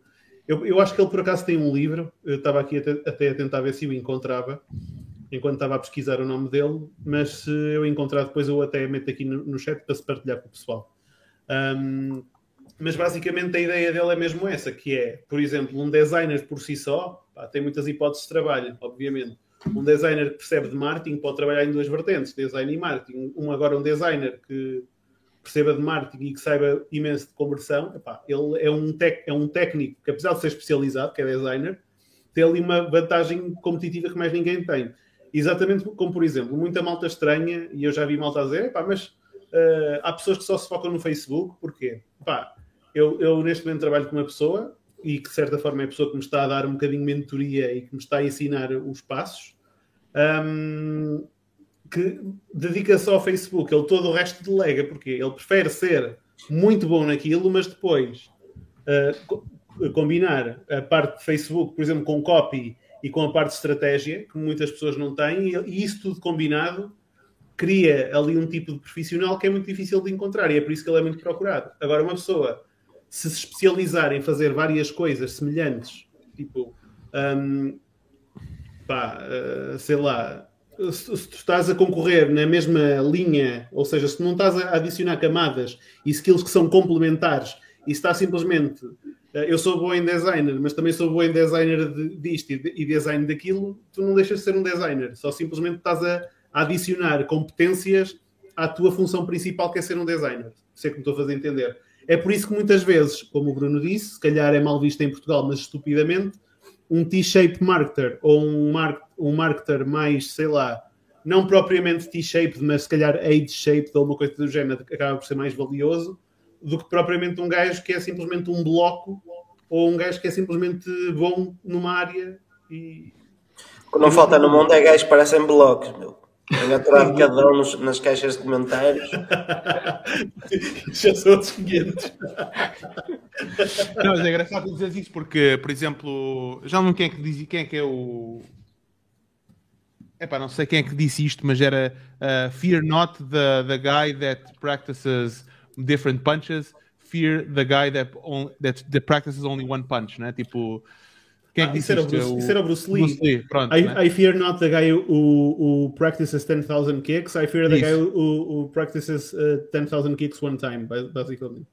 Uh, Não, ao desculpa. contrário, mas One, one kick 10,000 10,000 times one Ten kick. times Sim, desculpa. Exato, sim, exato. Uh, pronto, ou seja, o gajo é, é, é aquilo, Tungas. E há outro exemplo que eu gosto muito. Há um, há um documentário, eu não sei se está no Netflix, uh, eu já vi isto há alguns anos, que é o Jiro Dreams of Sushi, Sim.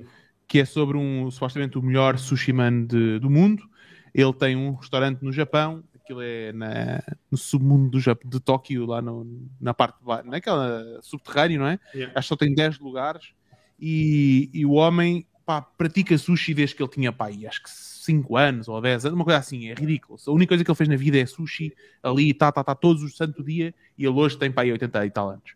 E, e há uma cena que eu fiquei, pá, ficou marcou-me essa cena que foi brutal. Foi o quê? Eles massajavam o polvo, está um prato de sushi que é com polvo, e eles massajavam o polvo durante 30 minutos. Acho que era isso, 30 minutos. Ali. Imagina um gajo ali a massajar o polvo durante 30 minutos. Tal, tal, tal, tal, tal. Parece que estás a fazer outra coisa. Está a massajar o polvo. O calendário! Deixa eu ver. É o calamar, exato.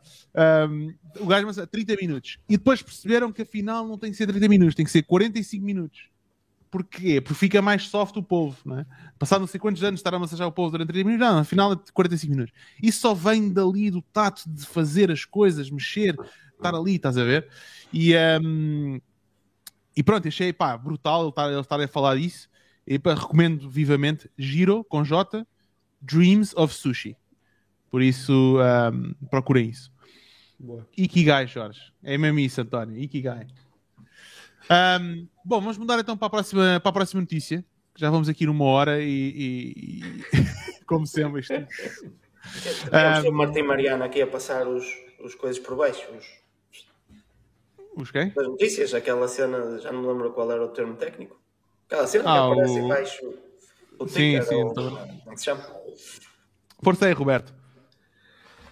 Deixa-me partilhar então. Ah, Enquanto tu partilhas, só daqui os comentários. O Bruno Moura diz que acho que tem. Acho que quem tem várias competências não é contratado. Contrata, impossível arranjar clones. É verdade. Impossível. Ahm, Temos até o Alexandre Santos que também diz: eh, Boas malta. Acho que essa questão da malta focar numa skill tem a ver, tem a ver com o estigma de o especializado ganhar mais que o versátil. E concordo com o que o Roberto disse, que é difícil encontrar. Pá, a cena engraçada é que se tu fores generalista, especializado, ou seja, tu perceberes do que é que percebes de vários assuntos e consegues ter conversas interessantes e consegues perceber a value chain, a cadeia de valor daquilo que tu, dos temas em que tu és generalista sobre, ok? Tu e consegues influenciar essas cadeias de valor, então tu vais conseguir ter muito mais oportunidades, porque consegues perceber onde é que elas estão, porque consegues influenciar a cadeia de valor, e, e passas-te a vender não como ah, X por hora, mas a vender pelo valor que trazes. It's my take on it. Força aí, ah, Robertinho. sim. Queres, Então. Desculpa, queres dar, queres dar comando mais só para ver melhor? Ah, dou, sim, senhor. Isto aqui é a parte da publicidade. Uh, Thank you very much. É isso, perfeito, está perfeito. Ah, fica sempre faz sentido. Vai estar aqui em cima. Então, ah,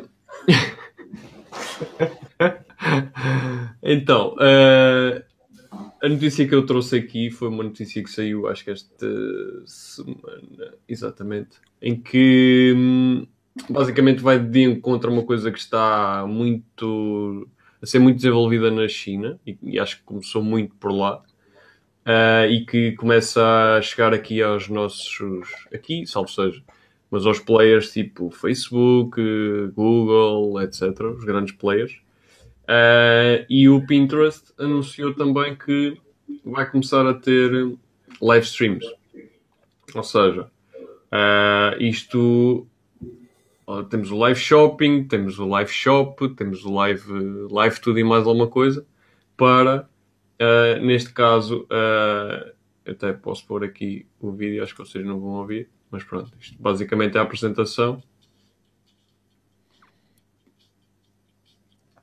É engraçado, estou curioso para saber se isto se isto vai ter elementos de compra, transação yeah. dentro da própria live. Eu acho que eu não li assim muito ao pormenor, mas uh, a, a, ideia que me dá é que isto depois é para associar muito a produto, ou seja, ter os creators também aqui um bocadinho, quase como um Etsy, não é? Uh, a poder vender, porque muitos deles acabam por publicar os próprios produtos no, no Pinterest, também é uma estratégia uh, que muita gente usa, que é fazer coleções dos próprios, dos próprios produtos dentro do Pinterest Uh, e depois aquilo quando começa a aparecer para outros, começam a guardar em boards e etc, aquilo depois começa de certa forma a viralizar. E eu acho que aqui a estratégia do Pinterest acaba por ser um bocadinho essa também, ou seja, usar depois estes live streams para poder vender um, produtos ou serviços ou o que seja.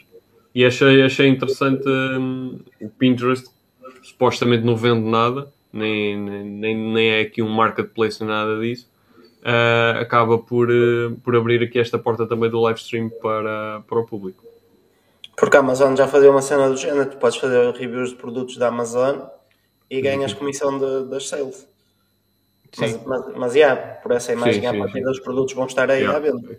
Terá eventualmente algum marketplace associado ao, ao creator ou, ou à tua conta e, e, dará para, para comprar. Mas pronto, tem aqui muito esta parte do live stream, não é? De, de, como, como nós já vemos às vezes também nos shorts do, do YouTube, etc. Com, aqui com as com a malta a partilhar.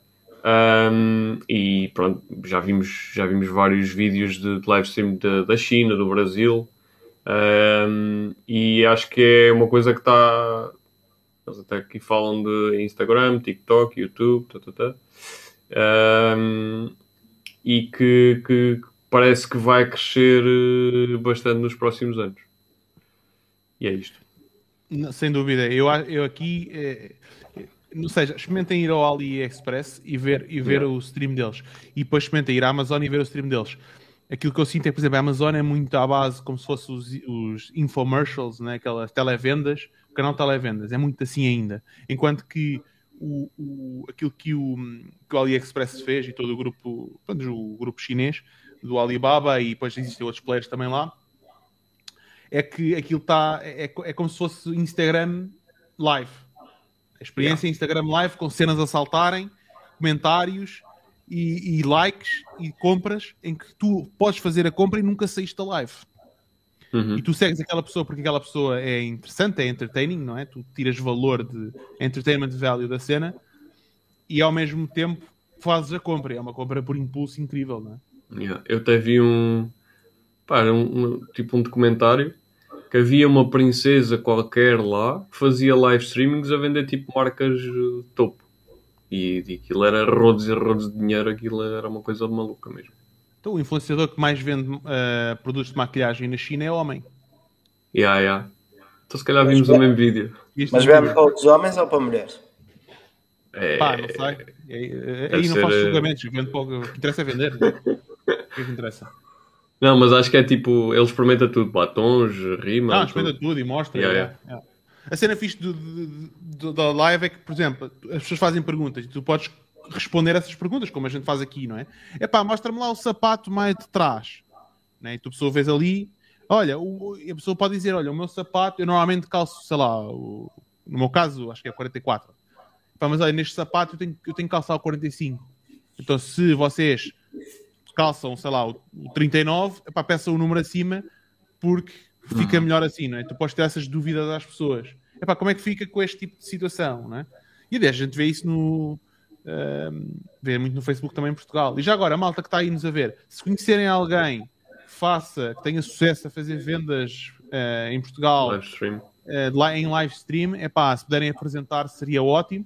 A gente pagaria 10% de todo, a gente vai pagar 10% de todo, todo o revenue que trouxer ahm, aqui, aqui da live Oh, e, e por isso, eh, se encontrarem alguém, pá, falem connosco, está bem? Adorávamos entrevistar alguém. oh, oh, oh, Jorge, tu tens noção que quando, quando isso for, for cena aqui em Portugal, a pergunta que te vão fazer não é se o sapato calça um número acima ou não. É valor, preço. Na isso live. também, isso também, isso também. Na live. Na live, exato, exato. Ah, mas até é engraçado ver, eu, eh, pá, houve uma altura, eh, agora não recebo tanto porque fiz like, mas uma altura fiz uma data de likes em páginas assim. E pronto, aquilo parece uma feira, quase.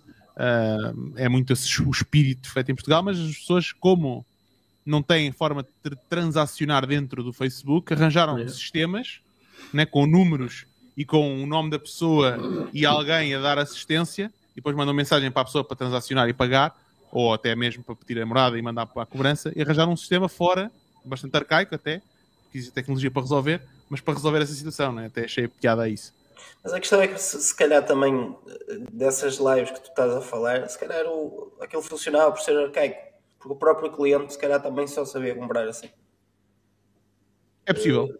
É engraçado que nós já falámos muito de- desta questão do, do live commerce, aqui- até aqui no marketing e cenas, muito lá no início, há uns meses valentes, e entretanto eh, esmoreceu um bocadinho a cena, se calhar também porque o mundo abriu e, e deixou de se ver tanto. Ou se calhar não estamos a acompanhar tanto. Sim, sim, sim, sim, sim, também, também pode ser. Eu conheço uma miúda que continua a vender por live commerce to- todas as sextas ou sábados, ou lá o que é. Ah, não a sábados, ah, às 10 horas, ah, faz lives ah, para vender cenas da Tupperware. Pá, e, tá, e continua, mesmo já fim da pandemia, e tem ali malta fiel, público seguidor.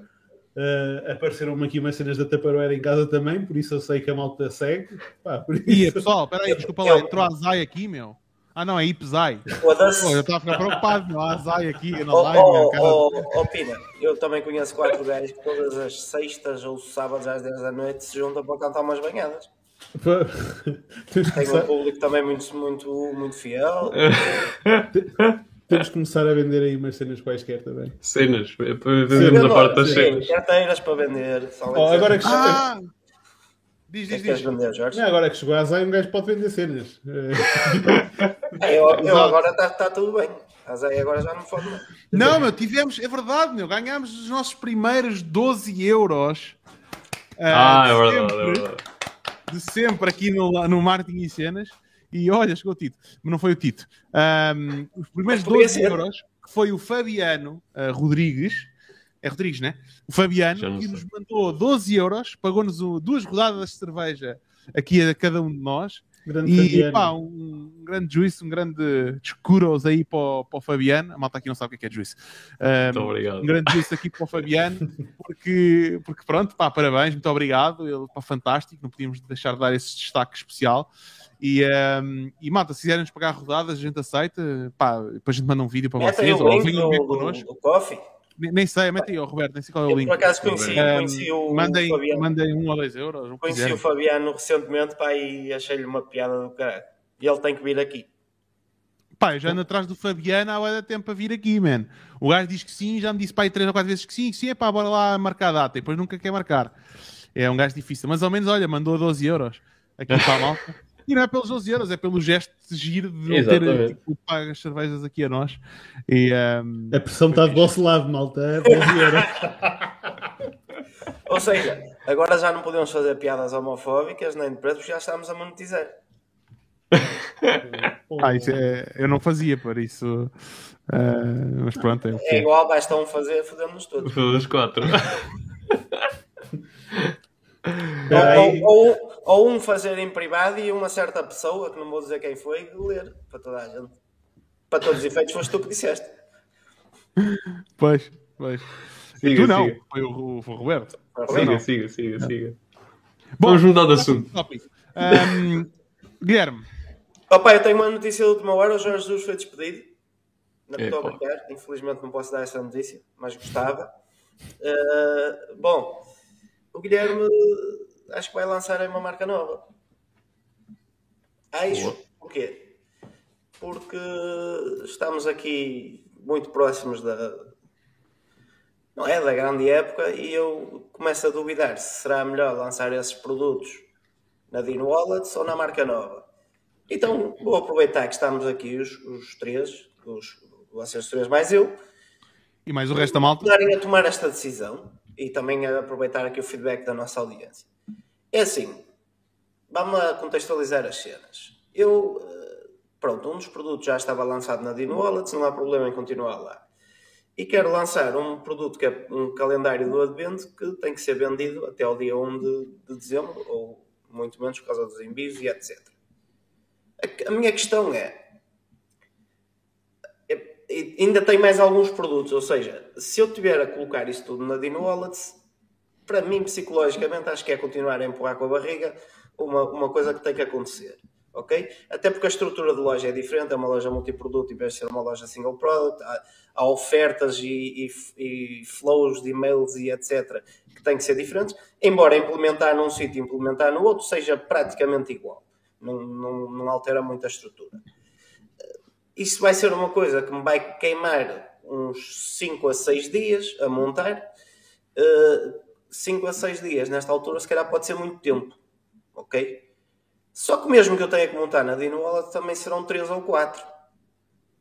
A minha grande questão aqui é que entrar agora numa altura de muitas vendas com uma coisa começada do zero, falta ali aquela, aqueles, entre aspas, aqueles números de o pessoal não vai comprar numa página que não tem seguidores por exemplo. Uh, falta ali aquela prova social e etc. Então a minha dúvida é: devo avançar ou não devo avançar? Primeira coisa, tu, tu consegues montar um e-commerce em 5 dias? Com todos os produtos? Sim. Porra. Menos, talvez. Contrata, contrata. Ah, atenção, Estás já está. Já está, ei, ei, atenção, já tenho um funcionário, mas para além disso, uh, já está tudo estruturado. Não é, é só aplicar. Já está tudo. Já está tudo na cabeça. E, e, tipo, muitas coisas vão ser reaproveitadas, muito do código pode ser reaproveitado do que já, do que já tem. Sim, se usares o mesmo template e mudares e só mudares o, o logo, ok, aí tudo bem. Ahm, se não for isso, se for Eu montado do consigo zero, montar nem que seja um MVP e depois ir, eh, ir fazendo o tweaking Sim, on demand. exato. Então vamos. Força, força. Eu vou dar aqui a oportunidade aos meus colegas. Não, dá, dá, dá. Então, vá, vou ser eu primeiro. Vá. Sou, sempre, sou sempre o que falo menos, né? É A minha fama aqui no Mac é que eu sou sempre o que falo menos. Diz que é 10%, só falo 10%. Ah, não era para dizer, Guilherme, epá, fogo outra vez, pá. Nada a ver com isso, que eu não escrevi nada. As minhas mãos estão aqui. Estou a brincar, estou a brincar. Ah, é assim. Obviamente não, não- vai, vai ser só a minha opinião, não é? Mas eh, eu talvez ah, tentaria montar, co- como estavas a falar, se calhar montar um MVP, ok? Se calhar não a loja já ali tudo ao pormenor como tu gostas, não é? Ahm, mas eventualmente montaria o MVP à parte e aproveitaria de certa forma algum público que tu tens já que sabes que tem interesse nesse produto já, já o testaste ou poderá ter interesse nesse, nesse novo produto que é de uma gama que tu já testaste Ah, e começar a transitá-lo a transitar um bocadinho esse cliente para esse novo nome isto porquê? Porque tu, tu estavas a dizer, ah, mas vou começar isto com uma página que não tem ninguém, está do zero, e vou anunciar e a malta chega lá e está a zero. Mas isso vai-te acontecer agora quando vai acontecer daqui a dois meses ou daqui a seis meses. Uh, posso te interromper só para explicar aqui? A questão, a questão é que agora estamos numa altura em que o pessoal está muito disposto a comprar. Ou seja, exato, exato. se calhar maximiza- maximizava a compra se já tivesse essa prova social, ou seja, maximizava a, a, a compra se fizesse isso na Dino Wallet.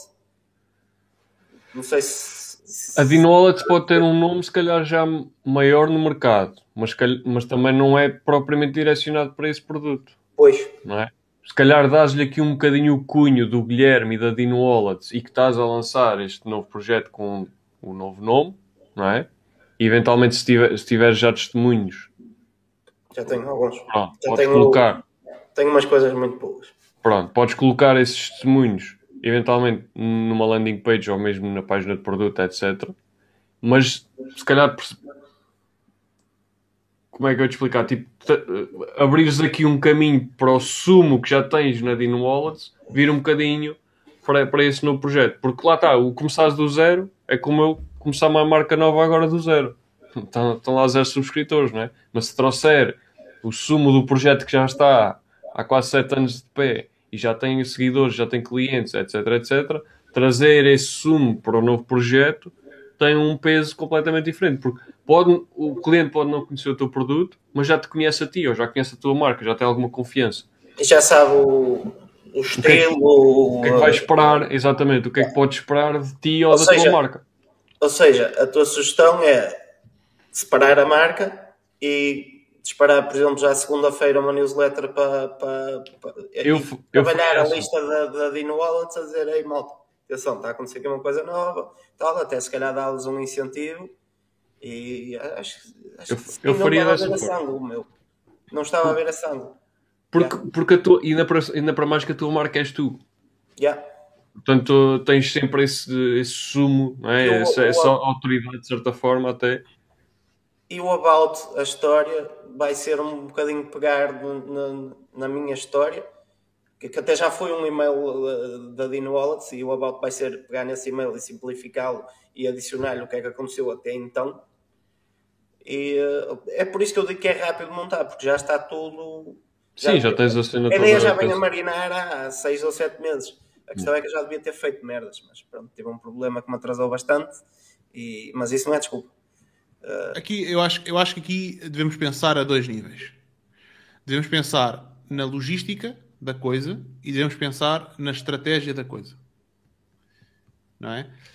Um, a logística da coisa é que é quanto tempo é que demora a pôr, sei lá, o novo site no ar da nova marca, etc, etc. É? Um, lançar agora na, na, na Dean Wallets ou lançar na outra marca, agora nesta altura do ano. Um, Pronto, isso é logística. A estratégia é, sim senhora, então espera lá. Eu quero ter as duas marcas, quero ter só uma marca, quero ter uma by a outra, quero ter um só site. Uh, vamos imaginar que é o novo site da nova marca, porque vais ter mais produtos. E depois teres lá uma secção que diz Dean Wallets, e depois estás a fazer redirects de Dean Wallets para a outra. Um, por exemplo, não é? E, e, e, depois queres gerir, queres estar a gerir dois sites, também tem dores de cabeça. Da parte... sites. Isso, inevitavelmente, vai haver. A ideia a longo prazo é ficar tudo no mesmo sítio, mas eh, pá, pode ser eh, cagaço meu. Eu não posso simplesmente chegar ao site da Dino Wallets e deitar abaixo e agora queres comprar e ir para ali. Há todo um trabalho que já foi feito e vai ter que haver um trabalho em transitar as pessoas de um lado para o outro. Correto, correto. Mas é o que eu digo, uma coisa é estratégia, outra coisa é logística. E Mas então... efetivamente, eh, efetivamente, falar ajudou-me a, a, clarificar as ideias e, e, e, a verdade é que o trabalho, pouco, pouco mais trabalho é criar a coisa do zero. Porque as, as landing pages vão ter que ser criadas, as páginas de produto uh, vão ter que ser criadas, especificidades dos produtos vão ter que ser criadas, quer seja num sítio ou no outro. A única diferença é montar um checkout, um carrinho e um menu e um footer. Isso é basicamente copy-paste do, do, que já, já lá estava. Portanto. Isto pegando naquilo que já foi dito, torna-nos, não há muito mais a dizer que eu acho que estou alinhado com aquilo que disse o Roberto e o Jorge. Isto é montares o negócio do zero e olhares para aquilo que tens na no wallet e a audiência que tens como um bónus. Te permite dar o kickstart para o negócio. É isso. Uh, mas não tinha medo nenhum de fazer isso e, estava, e honestamente eu percebo a tua cena que estavas preocupado, tipo, pá, não tenho ali engagement nenhum e tudo, de certa forma eu percebo isso, mas nesta fase então em concreto, uh, eu acho que a malta está tão num buying frenzy que não estão propriamente a olhar para esse tipo de, mas, de ninharias, se é que me faço entender. Isso, isso também, também era a tal cena. Imagina que eu vou pela outra opção. Foi o que eu estava a discutir hoje com, com, com o meu funcionário. Imagina que eu vou pela outra opção. Todos os marketing dollars que eu ia gastar a promover os produtos eh, que não eram para ficar na Dino Wallets, a promovê-los na Dino Wallets, provavelmente iam trazer público errado para, que ia misturar uh, no, nos pixels e provavelmente eram marketing dólares de mal, mal gasto, porque ia crescer a Dino Wallets e, e, no fundo o resto ia continuar a zero. Yeah. Malta, obrigado. Até à malta, e vou-te dizer isto agora da minha parte, há malta que até separa pixels e contas de anúncios mesmo. Não é só sim, sim, pixels. sim, sim. Nós já, e, já chegámos a, a, falar disso e eu eventualmente também vou fazer isso. Vou Yeah. separar os pixels por categoria de produto. E conta de anúncios também. Cria uma conta de anúncios à parte. Uh, Boa, boa, boa. yeah. Se puder. Exato. Há pessoas que não Sim, se podem. puderes, sim, se puderes, claro. Pessoas que não podem. Olha, o João Ogando pergunta: eh, não, poderá, não poderá acontecer que muitos produtos poderá retirar notoriedade à Dino Wallet? Não, porque os produtos são bons. Se os produtos forem bons, o que é que vai retirar eh, notoriedade? Correto? Do que- agora a definição de bom é o que é. não? Sim, mas as pessoas conhecem o standard que eu tenho quando trabalho no produto. produto. Claro. Portanto, eu tenho encho o peito para dizer que os meus produtos são bons.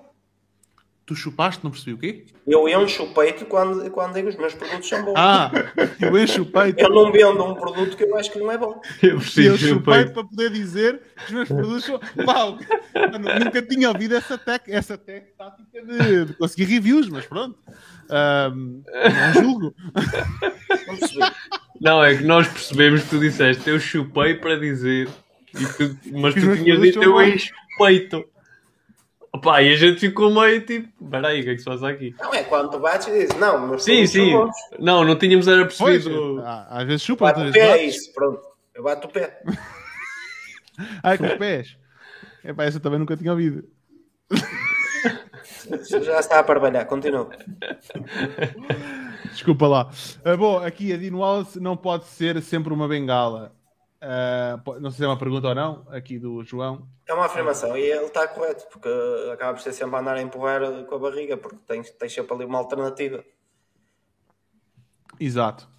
Ahm, o Samuel Rolo diz qual é o produto que pretendes lançar, escapou-me. Ainda, não- ainda está nos segredos de Deus, Samuel. Su- Subscreve a newsletter da- do Martin e Cenas e a newsletter da Dean Wallets e que é para seres o primeiro a saber, mas eu também não sei o que é que é, eh, confesso, por isso, Um, já sabem que é os quadros. sim, um já sabemos, mas isso já tu lançaste, não é? Mas eh, há, acho que há mais produtos, não é? Sim, sim. Mas eu não, eu não sei. São categorias diferentes, são, são públicos alguns diferentes, se calhar mais virado para o, para o segmento feminino.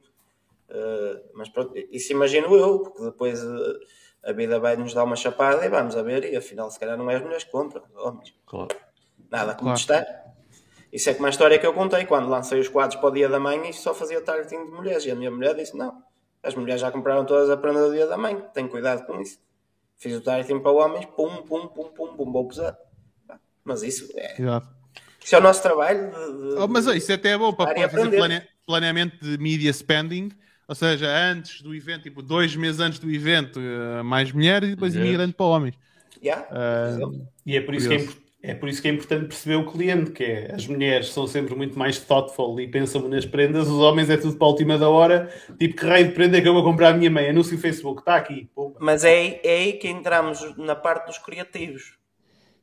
Que é, tu quando queres vender um produto a um homem, vende-lhe uma solução rápida que ele provavelmente não pensou nela e vai comprar porque não está para pensar no que é que vai oferecer a X pessoa.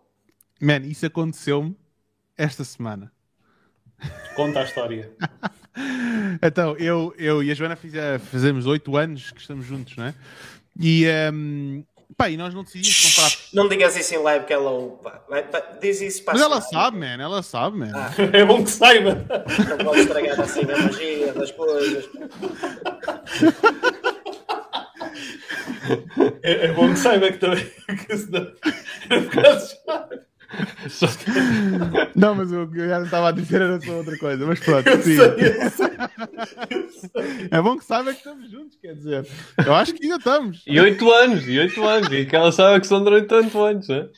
É, para mim é o síndrome de Estocolmo. É- Eu acho que é isso, por acaso. Eu acho que é isso. Tu estás muito na cena, não sei É o que é que se é o- é o síndrome de Berlim, a média de Berlim. O síndrome de Berlim, exato. Bom, e então, ahm, pá, nós nem, nem somos muito a oferecer prendas um ao outro, nada, nada especial. E, mas pronto, estava na, até por acaso estava na Sanita e estava a ver ali o, o- acho que foi o Instagram ou o que é que foi. Já disseste Ah. essa hoje duas vezes, meu. As minhas melhores ideias vêm na Sanita, aí no do chuveiro e a andar por aí. Ia fazer Ah. uma piada, mas não posso. Lá, diz, diz, diz. Ah, Continua, e então continua. estava a fazer scroll pá, e vi um anúncio e pensei, porra, isto é perfeito, estás a ver, para fazer, eh, pronto, para oferecer aqui a nós, é uma prenda para fazer em conjunto e, ehm, e para oferecer à Joana e para oferecer a nós, é uma cena para fazermos atividades juntos. Ehm, não é dessa atividade. calendário do andamento noutro sítio. Não, não é, não é um calendário, aquilo é uma cena, é um, aquilo é um livro. Acho que- não- ah, nem sei onde é que está. É um livro que tu raspas uma cena e aquilo diz-te o que é que vais fazer, tipo um date, estás a ver? E tu, pronto, tens que fazer a cena, Apanhei esse, eh, apanhei esse anúncio hoje também. apanhaste, pronto. Yeah. E então eu comprei, comprei, mandei vir e chegou mesmo no dia para, em que fizemos eh, o aniversário. E, e ofereci à Joana, disse, "Ah, eu também vi este anúncio do Instagram, Eh, mas não, não percebi o que é que era. Pronto, eu fui ver, fui explorar, percebi o que é que era, fui ao site, comprei e ofereci-lhe, né? Mas ela também viu o anúncio. E agora, agora que eu estou a pensar na cena, provavelmente, eu acho que, não sei se temos a data de aniversário dentro do Facebook, se está, mas deve estar privado. O milestone. Aquilo, aquilo deve ser um milestone qualquer anniversary, os gajos tungas, estás a ver? Mas sabes, sabes que a primeira vez que eu e a minha mulher tro- trocámos presentes foi no Natal. Então eu dei-lhe um, um- eu dei-lhe um DVD do meu filme preferido e ela deu-me um DVD do meu filme preferido. Oi, espera lá, como assim? Tu ofereceste um DVD? Eu ofereci o Armageddon à minha mulher e ela ofereceu-me o Armageddon. Então te- A mulher dele pensou nele e ele pensou nele. Exato. Não, eu pensei. Ó, Pina, estás em Não. mute, meu. Não, Eu ele pensa. pensei proporcionar à minha mulher a experiência de ver um filme que eu gostava muito. Não, não. De ver o teu filme preferido. Exatamente. Eu vou-te proporcionar a hipótese de veres o meu filme preferido. Comigo. Exato. De lan- E depois ofereceste também lingerie, que é tipo aquela prenda que é tipo. Por acaso também. eh, Não me, não me lembro. Por acaso eu ofereci-lhe uma bendinha para os olhos, mas é para ela dormir, não é para mais nada. Por acaso vi uma trend, vi uma trend hoje, até li uma notícia, ah, em que era, há- parece que há uma trend qualquer que a malta é tipo Tinder, em que tu não conheces a outra pessoa, pronto, tipo Tinder, e a malta mete uma venda nos olhos, deixa a porta ah, destrancada e, e, e diz manda a morada e depois vão lá, fazem o que têm a fazer, o gajo de de olhos vendados, estás a ver? Depois vai-se embora. E depois ficam Sim, três portugueses presos em Espanha. E merdas assim no género, não é? Eu assim, pô, o que é que é isto? Meu? É também interessante. Imagina que isso Ah. dá merda. Tu vais explicar isso a um polícia? Não, vais dizer que foste violada. É mais Não, fácil. pois. Tu admitires que meteste numa cagada estúpida. Mas é uma trend, é uma trend que está a acontecer aí, pronto, é o Eu que é. percebo. É, Não estou a julgar, acho que cada um faça o que quiser, né? Isso agora, isso agora- isso agora Ah, fez não, é da nada, história. não é nada como duas pessoas, uma pede a outra em namoro, fazem o frico que tens de fazer numa cama, tudo está a andar tranquilo, sem Depois de casado, não é? Depois de standard. casado. Casado, isso- casado ou não, isso vai de cada um, mas façam as merdas normal, caralho, foda-se. Mas o que é normal para ti pode não ser normal para os outros. Ai, Olha É agora. normal. Hã? Então é normal. Não é? Não, o que, o que é normal para ti pode não ser normal para os outros, sei lá. Imagina que para ti, tu gostas de cenas com pés. Eu posso não gostar, mas pode ser normal para ti e para mim As não. únicas cenas que eu gosto com pés é da cama. É o que eu uso. Puta de conversa. Vamos. Eu gosto mais de cotos.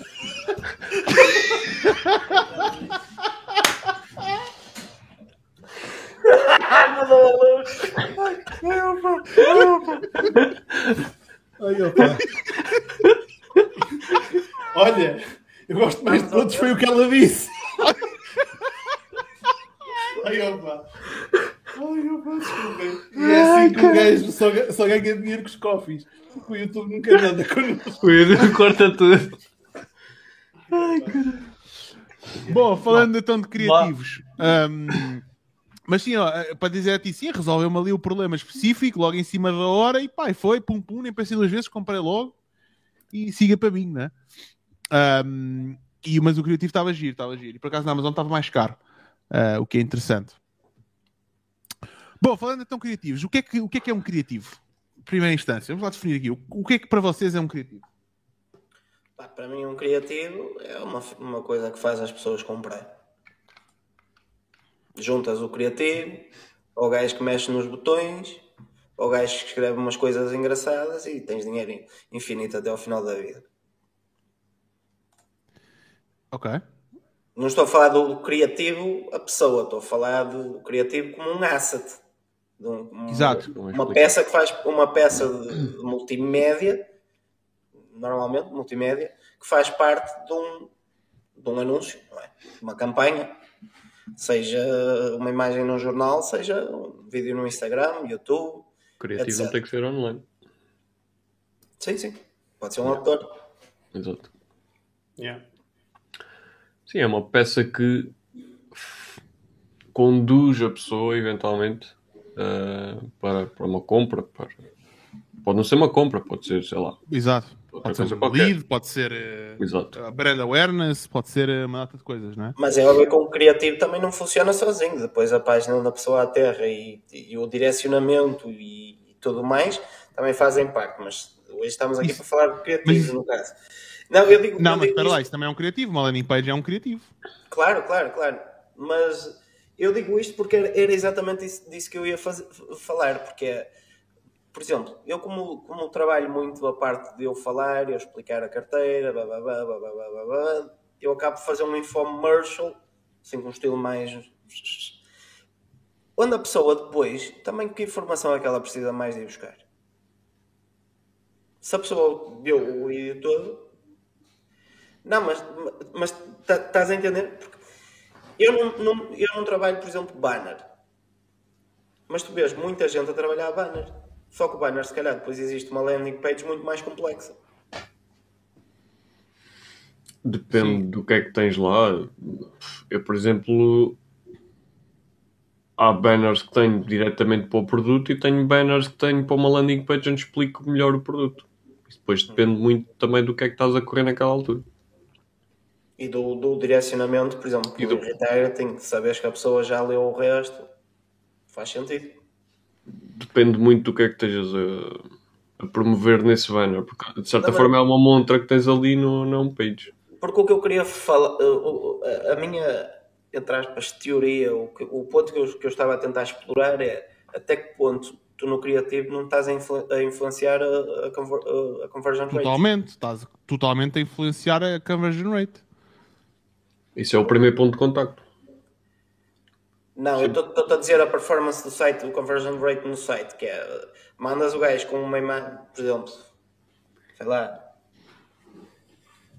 Entre eu mandar um, um gajo para um site, para a mesma landing page com uma imagem assim, ou eu explicar tá, tá, tá, e ele vai para a mesma landing page, qual é o que tem mais probabilidade de converter? Eventualmente, Aquele o asset- vídeo- O asset que criar mais desejo no consumidor. Sim. Deixa Espinho. Uh, tenho- eu tenho aqui uma opinião um bocadinho divergente, mas acaba por estar, vá, não está completamente divergente, mas está paralela. Paralela. Exatamente. Que é o, o papel do criativo não é nada mais, nada menos que estabelecer a comunicação com hum, a pessoa na fase em que ela está de compra ou de consciência, falando dos níveis de Schwartz, e aquilo que ela vai encontrar no destino. E basicamente um bom criativo é aquilo que faz a ponte, que é o que chamam, é o que dizem no, no marketing em inglês, que faz o bridge da gap, em que basicamente leva a pessoa a tomar uma ação, que é neste caso clicar e avançar para a peça de conteúdo ou para o criativo seguinte, que neste caso é a landing page, como Jorge referiu e bem. Agora, tu tens aqui várias, vari- vários tipos de pessoas, e há bocado vocês estavam a falar de retargeting. Pá, uma pessoa que está em retargeting muito provavelmente não vai querer ouvir o Mambo Jumbo outra vez ter carteira isto e aquilo. Se calhar aquela imagem Exato. com isto funciona. Agora, uma pessoa que nunca ouviu falar da Dean Wallet, se apareceu só um gajo com a carteira, vai dizer que é este gajo com a carteira. Né? Tipo, não há contexto. Um, ou seja, as peças de conteúdo e os criativos têm que ser pensados para os diferentes tipos de público, para as diferentes pessoas e para as diferentes fases e também com o propósito da própria publicação. Uh, nós temos um bocadinho a mania, e eu próprio sofro disso como trabalho nesta área, de pensarmos muito na parte da conversão, porque é efetivamente o resultado que queremos, a conversão direta. Agora, nós também temos que pensar que muitas vezes grande parte do trabalho que nós temos enquanto marketeers não é fazer a conversão direta, mas é levar as pessoas numa jornada, numa viagem, não é? O Customer Journey. E para cada uma destas fases nós temos que ter criativos diferentes e temos que ter formas de abordar completamente diferentes. Nós muitas vezes o que fazemos é um bocado aquilo que é o marketing de resposta direta, que é tentamos numa peça de conteúdo criar esta jornada e facilitar a pessoa a dar o passo seguinte. Mas nem todas as pessoas vão ter a coragem de dar os passos todos só com aquela peça de conteúdo ou com aquele criativo específico. Um, e a única coisa que eu, que eu queria dizer que é o, o, o Jorge estava a falar de criar o desejo.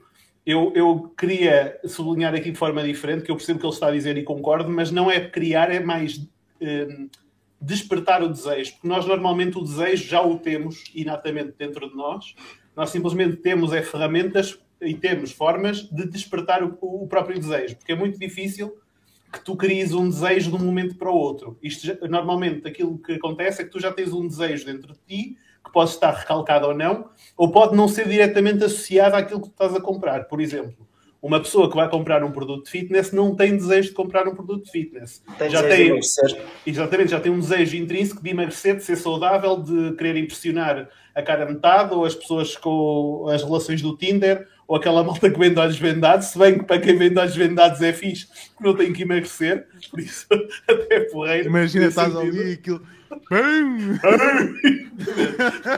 assim, assim também o cobre mais, aquece mais. Pessoas, que é isto, meu? Está a Gostaste?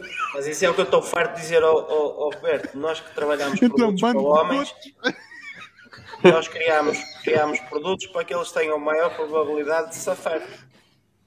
Exatamente. Ah, mas depois há aqui esta parte que é muito importante. Desculpem, ainda bem que tocaste nesse ponto, que é a malta foca-se muito no criativo, mas o criativo não é, ou melhor, do, sim, o criativo não é só aquilo que tu tens a copy, não é só o banner ou o vídeo.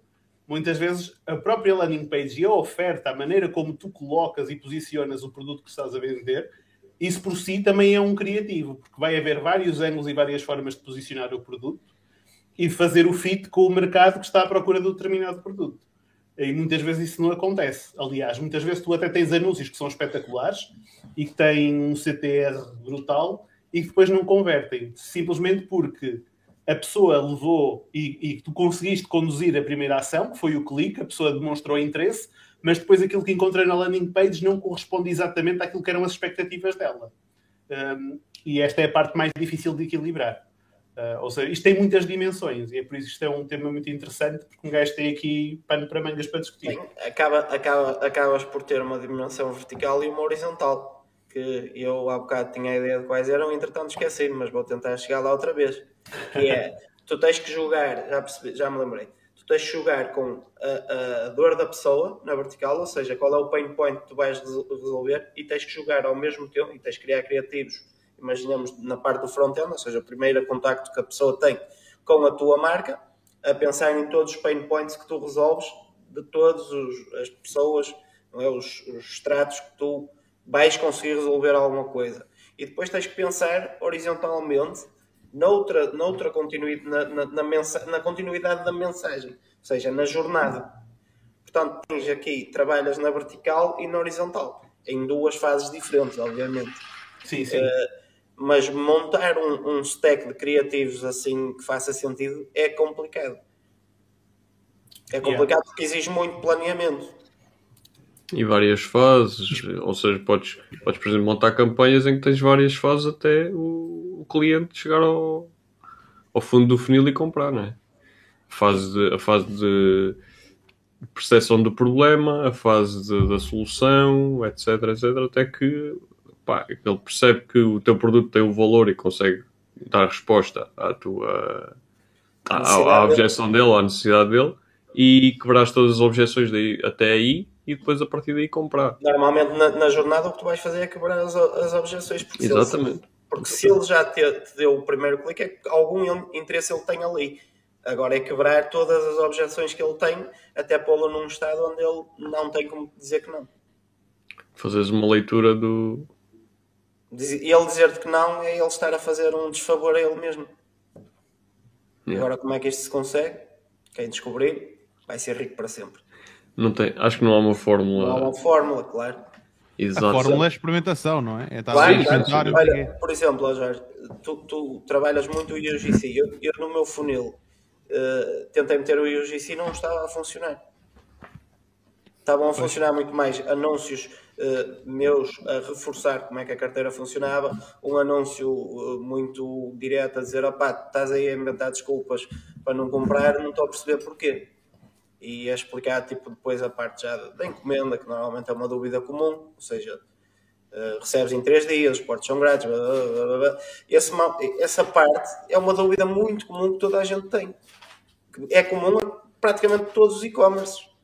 As O quê? Quanto não- tempo é que demora a entregar? quanto tempo demora e quanto é que custam os portos? É, é, é frequente te- fazerem essa pergunta. Olha, interessante, podemos fazer um anúncio de retargeting só a dizer, tipo, olha, entregamos em 72 horas ah, e portes grátis a partir de 35 euros, ou whatever que sejam os portes. Pronto. É, é, é, é- é essa, essa cena. Tenho outra a explicar os valores da empresa e, e etc. Mas muito mais comunicação direta. Os que trabalhei com, com o UGC, pá, não sei se é o criativo que está mal feito. Posso, pode ser que havendo ali alguns tweaks no, no- no- no- nos vídeos, uma música ou a entrada, o thumbnail e etc. consiga pôr aquilo a funcionar. Mas a única coisa que me atraíram foi trolls. Estás a usar em que fase ou, ou Nunes? Eu estava a fazer direto no, no coisa. Uh, Como? lembro- tu- o, o João, para, para contextualizar, o João ajudou-me a montar essa, esse funil e, uh, e paguei-lhe. Atenção. e uh, João ajudou-me a montar esse funil. Está em retargeting, isso, João. Está a irritar, Gadinho. Vou usar só um anúncio ou um criativo em, eh, no front-end e o resto está tudo em retargeting, mas estava tudo junto. E, efetivamente, o que estava a converter mais era o que explicava como, como a carteira funciona. Só como estava tudo, tudo, tudo junto, o Facebook de 300 e tal euros só gastou lá 2,91 euros. Pois, Obrigado. O anúncio que converteu com 2,91 euros três vezes. pois. Era responsável por, eh, sei lá, 30% das conversões e não, lhe gastou, não gastou dinheiro ali. Eh, eu vou ter, que, vou ter que fazer tipo tudo manual. É. Isolar.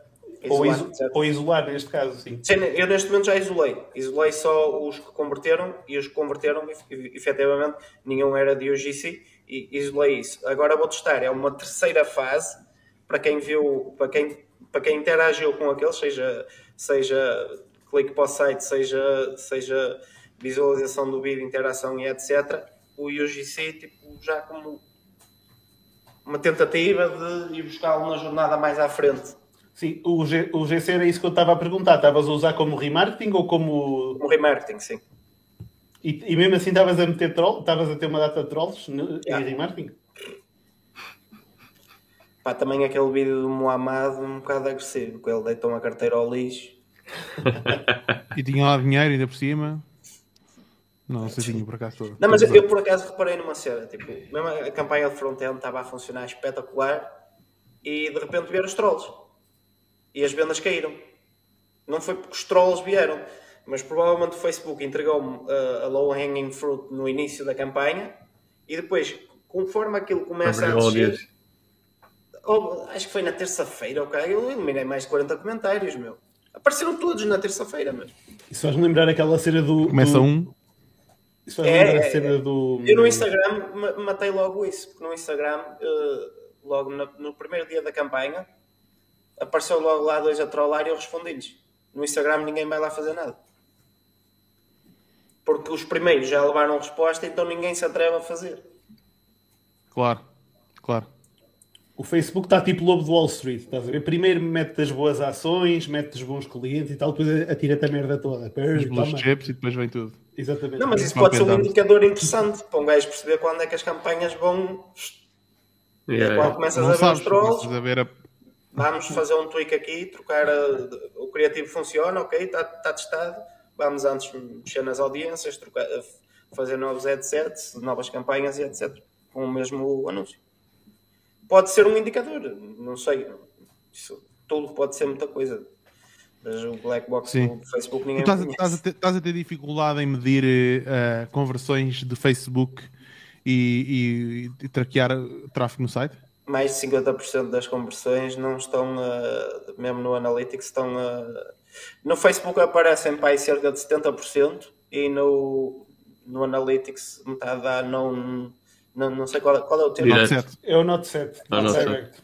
Yeah, nós Mas estamos a eu, mas eu isso. como não? só estou a fazer Facebook Ads, é fácil, eu atribuo toda a conversão a a Facebook Ads. Eu Faço eu as minhas contas. É Sim, mas a chato. questão é, por exemplo, como é que tu estás a medir a performance dos criativos? Nós, por exemplo, temos pá, dezenas de criativos a correr. De onde é que está a vir as vendas? Que é para poderes Eu só tinha um. a? Pois, só tens um. Pois. Pois. Só tinha um, mais o remarketing.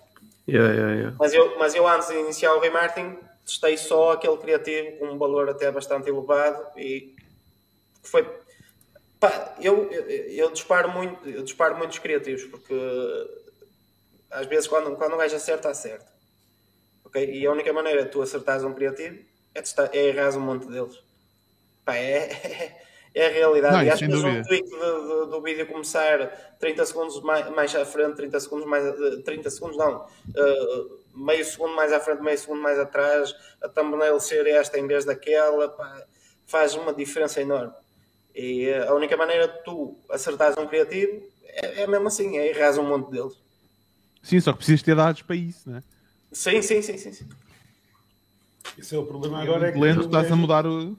Diz, diz, diz. O problema é esse. Agora um gajo anda meio às cegas, não é? Meio, vá, muito às cegas. Muitas shakes, pois. Então, Muito, basicamente, fazer Facebook Ads agora é como aquela experiência que andam a fazer agora os putos do, do Tinder, que é deitam-se na cama com uma venda nos olhos e esperam que lá alguém lá vá. Fogo. Opa. É, e, e, Olha, e- o- Força, força, força. Não, não, não. Dei- ia Ia ler um comentário. Força. Ok. O António, o, antes de mais, o Bruno Moura diz que por isso é ótimo utilizar vídeo em topo de funil. Pagar um euro para ter dois minutos de atenção é maravilha. Bem melhor do que pagar 30 cêntimos por um clique que pode durar 6 segundos na landing page. Eu, para mim é muito diferente a pagar 30 cêntimos por um clique ou um euro por, eh, por atenção. Pá, eu vou ver o CPA, trabalho do Pina é que é ver o resto tudo que está para trás. O CPA e não só, o CPA e, e AOV. E Eu, eu, percebo, eu percebo o que ele está a dizer, que é como, como ponto de contacto inicial, e posso-vos dar aqui um exemplo.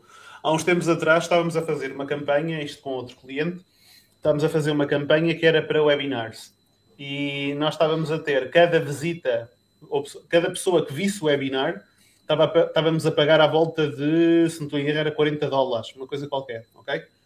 E nós resolvemos fazer uma brincadeira, que foi brin- trazer o webinar para o Facebook e fazer a promoção do webinar diretamente no Facebook com o Video View. E posso-vos dizer que cada webinar completo estávamos a pagar à volta de 9 dólares. Ou seja, estamos a falar 9 dólares 100% Video View em anúncio versus uma visita a um webinar que não garantia que irias até ao fim de 40 dólares. Mas isso tem a ver, se calhar, com a aquisição. O outro Calma, gajo calma. esperou pelo webinar, foi ao webinar, já tinha dado o e-mail, já tinha recebido alguma, algum aquecimento. E o outro não, simplesmente estava no Facebook e parou. Sim, mas vezes um webinar de uma hora e meia, 100%, eu estou a contar 100% da Eu sei, visualização. eu sei. 9 dólares. Mesmo que a tua conversão fosse metade, saía-te mais barata. O que, o que eu estou a perceber, que é o que o Bruno está aqui a dizer, é que muitas vezes uma pessoa pensa, nós temos que meter pessoas no site, pessoas no site, pessoas no site. Obviamente que é importante que é o site que vai converter. Agora, muitas vezes, para aquela primeira fase em que a pessoa só queres criar atenção, criar aquele awareness inicial, é muito mais interessante teres, por exemplo, uma campanha em video view em que estás a fazer ali a captação de malta e até podes construir uma custom audience que podes utilizar mais tarde para re-engagement e trazer de volta ao site, do que propriamente mandar a pessoa ao site em que o teu custo por clique para falar exatamente a mesma coisa, e até podemos chegar aqui ao limite. Imagina tens uma landing page em que fala sobre o teu produto e tens o vídeo a dizer exatamente a mesma coisa que ele vai ver na landing page. tens duas experiências diferentes e se calhar com o vídeo pagas muito menos. Estás a ver? Daí. Pá, mas Daí- olha, eu não sei se ele está a falar numa estratégia que eu usei o ano passado, que foi fazer video views, fazer os anúncios para video views, em vez de fazer para conversão. Pá, essa, essa merda a mim que saiu muito a mão. meu. Ah, se calhar o, resto do setup não estava bem feito e eventualmente eu teria que no retargeting apostar para, para, para conversão. Pá, a mim isso não me correu nada bem, mas Mas é assim, há duas coisas. Uma coisa é tu fazes um anúncio para video views com a otimização de video views. Aí está tudo bem.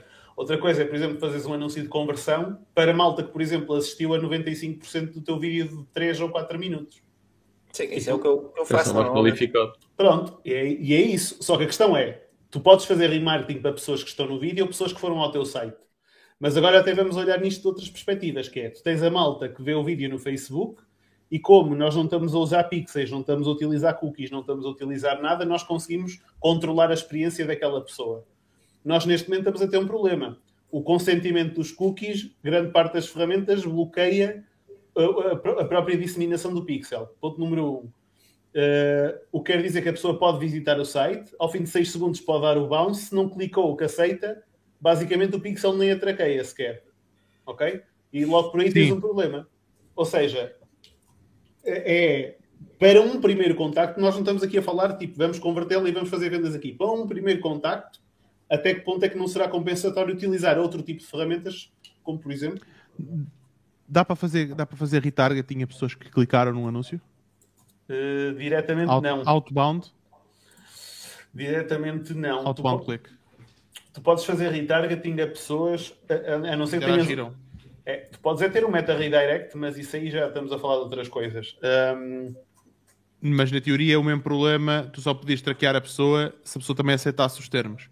Claro. E existem ferramentas que fazem isso e que metem lá os termos para aceitar. Mas é. Eu vi hoje alguém falar que o Google vai meter aí uma cena um bocado XPTO a nível disso. eh, e- Para melhorar a leitura? O consent não sei que é do Google, que agora vai ser mais apertado. Não, esta tendência é cada vez ser mais apertada. Ahm, toda a cena da privacidade está a caminhar para aí, não é? E o que vai fazer que, que tenhamos de ser cada vez mais criativos. Nós, por exemplo, fizemos o. Estamos a fazer, acho que foi hoje, que fizemos a transição para colocar cupons nos URLs e aquilo depois, há, há- quando a pessoa converte, há lá um cupom dentro da encomenda. E o cupom não dá desconto, mas, eh, mas, mas pronto, eh, aparece lá um cupom a dizer 0 euros de desconto. yeah. E vamos testar isso, a ver o que é que dá. Cupons diferentes para diferentes áreas, de diferentes estados do funil e vamos ver se isso funciona. Ah, estás a usar um cupom, já percebi, estás a fazer o tracking através de um cupom. Yeah, Yeah. Boa. Boa ideia. vamos ver Ah, o que é acontece. A ver, vamos como diz o cego, não é? Exato. Opa. Até podemos esconder, por acaso, se cá temos que fazer isso, esconder põe CSS a área do cupom, porque agora não estamos a usar cupons para nada. Yeah. E então Ah, pode é um, pro- interessante esconder aquilo. é um problema. Isto, isto agora, eu estou a ver que vai ser uma ferramenta quase que obrigatória utilizar ferramentas de tracking extra. É que mesmo o Analytics, ok, o Analytics dá, dá para fazer muita coisa, mas também tem tem muita limitação neste sentido.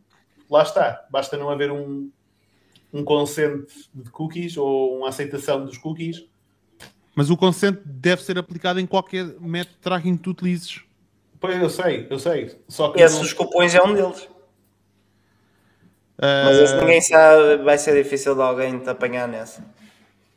Mais ou menos, pá, não sei, tenho as minhas dúvidas, não sou advogado. Abstenho.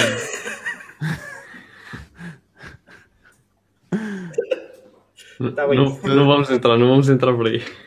Atenção que ninguém está. Alguém que faça o disclaimer, atenção que ninguém está aqui a dar conselhos de financeiros, nem nem legais. nem Sim. nada. Estamos aqui a discutir uma ideia. Exatamente. Não, mas isto, olha, voltamos aos criativos. Daí ser cada vez mais importante, e, e nos dias de hoje, então. Sermos criativos. Não, não, não é. Bom, Uma coisa que a gente pode até fazer é, imagina, oferecer um e-book que não tem um custo nenhum, é um e-book só de 10 páginas, que é que está inserido com o cupão, que é uma oferta, e pronto, estás, a- estás a, a- a- não, estás, não, não a traquear, estás a oferecer uma cena e estás a traquear ao final do dia, que era assim que se fazia antigamente, não é? Yeah. Não, isto, isto vai voltar muito ao tempo, ao, ao, anti- ao antigamente. E mesmo a forma de fazer publicidade ah, é muito melhor uma pessoa hoje em dia debruçar-se nos fundamentais e aprender mesmo sobre os princípios base- básicos do marketing de resposta direta do que propriamente estar a, a preocupar-se com plataformas. Porque eu estou a ver que as plataformas vão ser tipo, ok, são importantes até certo ponto. Mas tu não souberes os fundamentos básicos, e eu mesmo assim ainda tenho muito que aprender, um, da publicidade, do copywriting, tipo, e fazer. eh, ah, porque era assim que fazias antigamente, antes de haver Facebooks, antes de haver. eh, Não me dias, não me dias quantos é que compraram no outdoor que está ali na, na esquina, não é? Esquece. Nem no jornal. E as que ao teres vários outdoors, a coisa estava a correr bem. Mas não conseguias ter o tracking da performance de qual é que estava, qual era Claro. o que tu não podias abdicar se, se tivesse que fazer um corte. Exatamente. Yeah. Agora, difícil é muitas vezes é, é passar isto a quem direito, a quem toma as decisões. Não é fácil. Porque, por exemplo, nós aqui estamos a discutir, vocês são os três donos de negócios e entendem isto, mas há uma grande fatia das pessoas que ainda está a olhar como as coisas se faziam em 2019 e querem continuar a fazer as coisas como se faziam em 2019. É impossível. Sim, o que vamos ter que começar é, é procurar outros, outros meios de comunicação. Por exemplo, nós vamos começar a explorar TikTok para perceber que quais é que são os CPMs lá e tudo, e, e começar a explorar outros canais que sejam mais baratos do que o Facebook. já. Ah, o Facebook aumentou, acho que foi 20%, de, entre 15% a 20% os CPMs do ano passado para este ano. E, cada vez que, e esta plataforma está cada vez mais saturada, só vai, só vai ter tendência a aumentar. Mas, ó ó, Jorge, é aí a tal cena do criativo. Pá, eu com este criativo consegui bater os CPMs do ano passado. Quando o criativo Correto. é bom, tu, tu- o CTR aumenta e acaba por baixar o CPM. Mas isso é normal. Isto tem a ver com a, com a parte do leilão. A malta que trabalha com Google foca-se muito em quality score, mas tu não pensas muito quando estás a fazer anúncios de Facebook. Não estás a pensar muito. Epá, será que o meu anúncio está a entregar a experiência que o Facebook espera dar às pessoas que estão a utilizar o Facebook? Porque ao fim e ao cabo, o Facebook é que quer mais pessoas, mais tempo na plataforma, temos que lhes dar a melhor experiência possível. Logo, temos que garantir que os nossos anúncios têm a melhor qualidade possível para as pessoas passarem aqui mais tempo e para podermos vender mais espaços publicitários. E se tu lhes deres isso, vais ter um benefício a nível de custo de licitação. Se não lhes deres isso, vais ser penalizado obrigatoriamente. Tanto que eu já cheguei à conclusão que até determinadas expressões no copy influenciam drasticamente o teu CPM. Mas Sim, mas drasticamente. o- a, a questão, a questão é que nós não devemos otimizar para o Facebook, a gente deve otimizar para o consumidor. Não é? Porque Claro, mas pá, é- mas as duas coisas estão ligadas, mas o Não, ser mas- brutal, não é? O Sim, criativo ser muito bom e teres mais de 30% de pessoas a clicarem, tu vais dizer porra do que o outro anúncio, então o- automaticamente o CPM vai baixar, porque o Facebook vai querer mostrar esse anúncio porque percebe que o sinal é, o, é similar. Claro que o Facebook Sim. tem certos interesses, como por exemplo manter as pessoas na plataforma, por isso é que video views é muito mais barato do que, do que outbound CPC, não é? exatamente. Uh, porque mantém a pessoa na plataforma. Assim, a gente percebe os incentivos. Eu costumo dizer, tu, tu percebendo quais é são os incentivos económicos que as pessoas têm para determinadas ações, pessoas ou plataformas, conseguimos perceber como otimizar as coisas. Uh, Estás a rir Não é- quê, meu? Não é por acaso que montam lojas. ontem mandaste um áudio com, com isso aplicado a outro contexto, mas sim. faz Exato.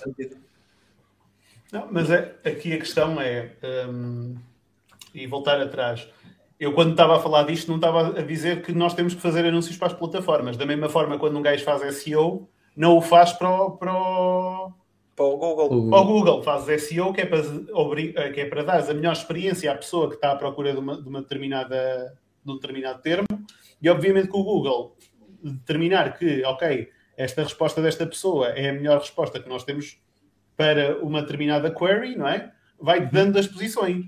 Agora, eh, tu quando fazes anúncios no Facebook também tens que pensar no teu público-alvo. Agora, muitas vezes o que eu estou a dizer é que não se pensa nos fatores de qualidade, porque as pessoas normalmente querem, pá, eu vou meter aqui uma coisa e vamos ver se cola. Estás a ver? Tipo, isto lá está. É, tem a ver com o trabalho de pesquisa anterior que muitas vezes tem que ser feito. E mesmo Certo. que faças o trabalho de pesquisa, não te vai obrigar. Eu já fiz muito trabalho de pesquisa para determinados clientes e o meu CTR nunca chegou a ser nada de jeito. Como já tive outros clientes em que nunca fiz pesquisa e eles fizeram, eles partem do pressuposto que é aquilo, pá, e os CTRs rebentam, mas depois não converte. Opa, há tudo. Mas, Mas uh, uh, agora aqui outra, uh, voltando agora à cassete atrás, há aqui mais um, acho que houve aqui informações que, que, se conectam, que é numa altura em que nós estamos com, com dificuldade em traquear a parte da conversão, acho que o, fa o, o, fator, o fator do CPM ser mais baixo no criativo X pode ser um indicativo que esse criativo seja um dos grandes responsáveis por, pelas, pelas vendas que estão a, a ocorrer, por exemplo. Não que seja 100% seguro, que 100% seguro era como estava antes, mas pode ser um indicador, porque se o Facebook está, está, está, está a atribuir, porque ele, o Facebook eh, automaticamente mede também o teu, o teu o conversion rate, o conversion rate do, do próprio anúncio. Uh, também mede deve influenciar depende, no, se tiver os dados, não é? Sim, mas deve, isso, isso tem que influenciar no CPM, com certeza.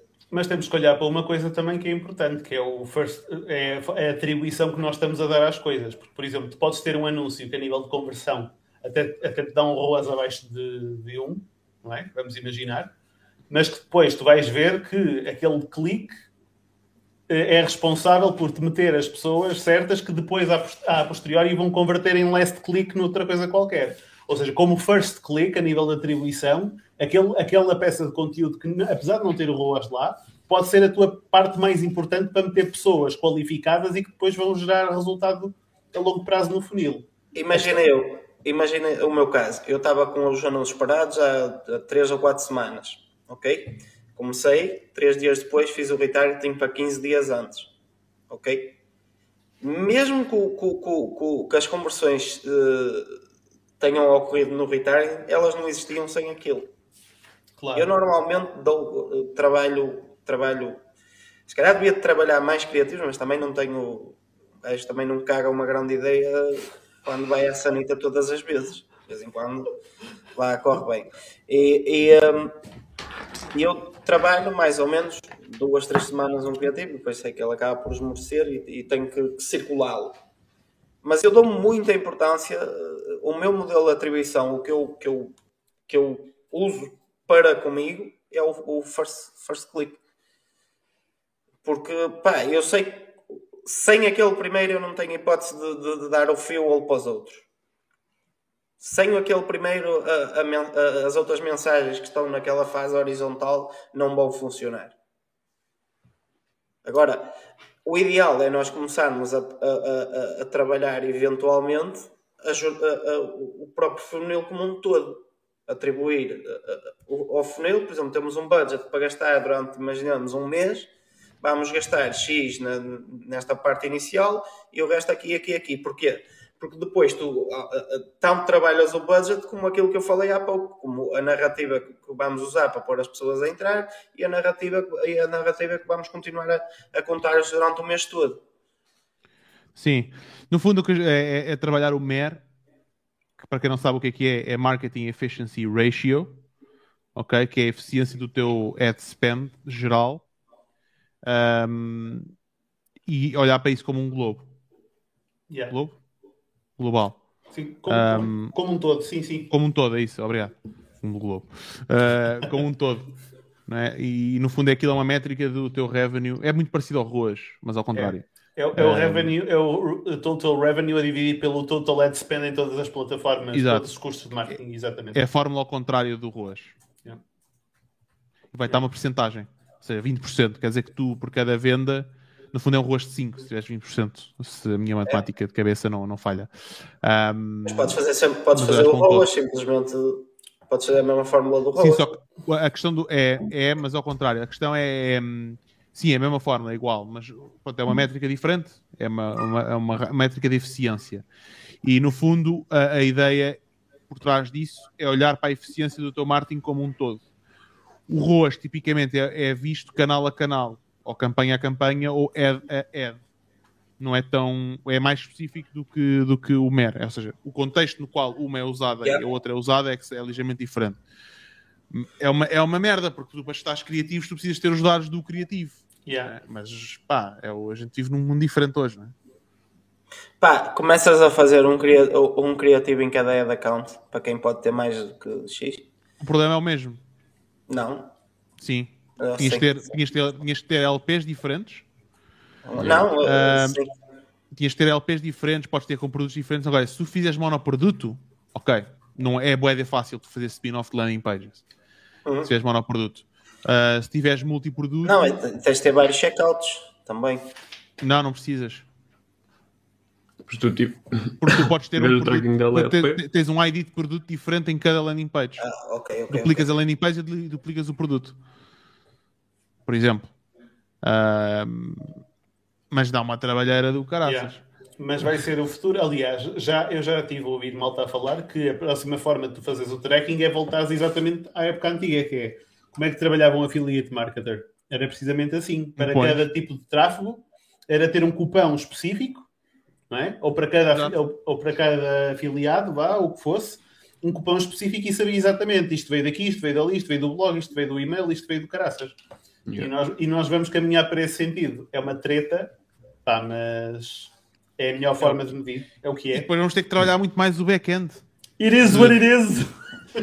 It is what it is. Ahm, por acaso não gosto muito dessa expressão. É fixe, mas não. Pá, porque it is whatever the fuck we make it, não é? Claro. E na verdade, por isso. ahm, Opa, mas neste, neste caso nós estamos a plantar as nossas sementes na casa do outro, não há muito a fazer. E diz o Yeah. Sem dúvida. sim, estamos, estamos, estamos, estamos, Estamos sujeitos a à- todas as alterações. que eles fazem, exatamente. E aí lá está, é, por isso é que eu estou a dizer, vamos ter que saber trabalhar muito melhor o back-end, ah, vamos ter que aprender a trabalhar isso de uma forma pá, que vai fazer com que aquela pessoa vai gerar mais 40, 50, 70%, 70% era incrível, de faturação que vai gerar a mais do que estar dependente só de estar sempre a pagar por customer acquisition, não é? Yeah. Ou então evoluir para outro modelo, porque, por exemplo, aquilo que tenho notado cada vez mais é que, hum, e vocês sabem que eu falo com isso com, convosco, mas eu, eu na parte em que trabalho na parte de media buying não trabalho só com e-commerce, também trabalho com, por exemplo, lançamentos e tudo mais. E aquilo que eu tenho reparado é que, por exemplo, a nível de discrepância de dados e a nível de discrepância de valores, por exemplo, a aquisição de leads, tu não notas tanto essa discrepância. Por isso, se calhar, grande parte do futuro até vai ser trabalhar muito mais, até mesmo no e-commerce, aquisição de leads, Leads. e depois trabalhar um bom back-end e, fazer o trabalho complementar com publicidade paga quando tiveres a, a lead angariada, ou seja, fazeres hum, nurturing e toda, todo o acompanhamento da, da lead ali e ao mesmo tempo complementares com, com, com tráfego pago essa parte. Agora, isto é mudar radicalmente a forma como a publicidade tem sido feita a nível de e-commerce. Talvez sim, talvez não, porque há malta que trabalha com lead generation, mas há muita malta, aliás, eu arrisco-me a dizer que se calhar mais de Não, 80% que não trabalha com lead gen. Uh, Sim, basicamente o que estás a dizer é em vez de fazeres anúncios diretos para vender, de certa forma, é primeiro angariares a lead, nutrires, eh, quebrares objeções, etc., via e-mail ou SMS ou outro Yeah. canal qualquer de comunicação, yeah, e depois aí, no fim, eventualmente fazes a venda. Exatamente. É um processo é muito mais moroso e tem outro problema Claro. que, que já falámos aqui outras vezes, que é o cash flow, não é? Porque estás a meter dinheiro em leads e depois tens que ver qual é o turnover, que é quanto tempo é que demoras ali a recuperar o dinheiro na lead, qual é o, o tempo esperado e tens cash flow para poder estar a, a alimentar a máquina constantemente.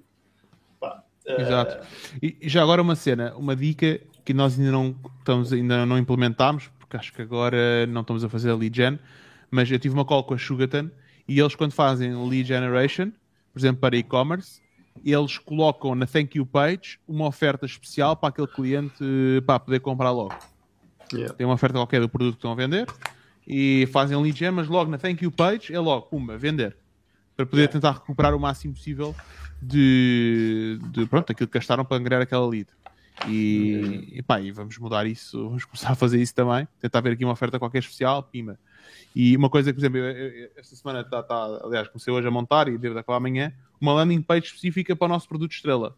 E vou- vamos fazer A-B testing para perceber se a landing page op- eh, é mais eficiente a converter do que a página de produto.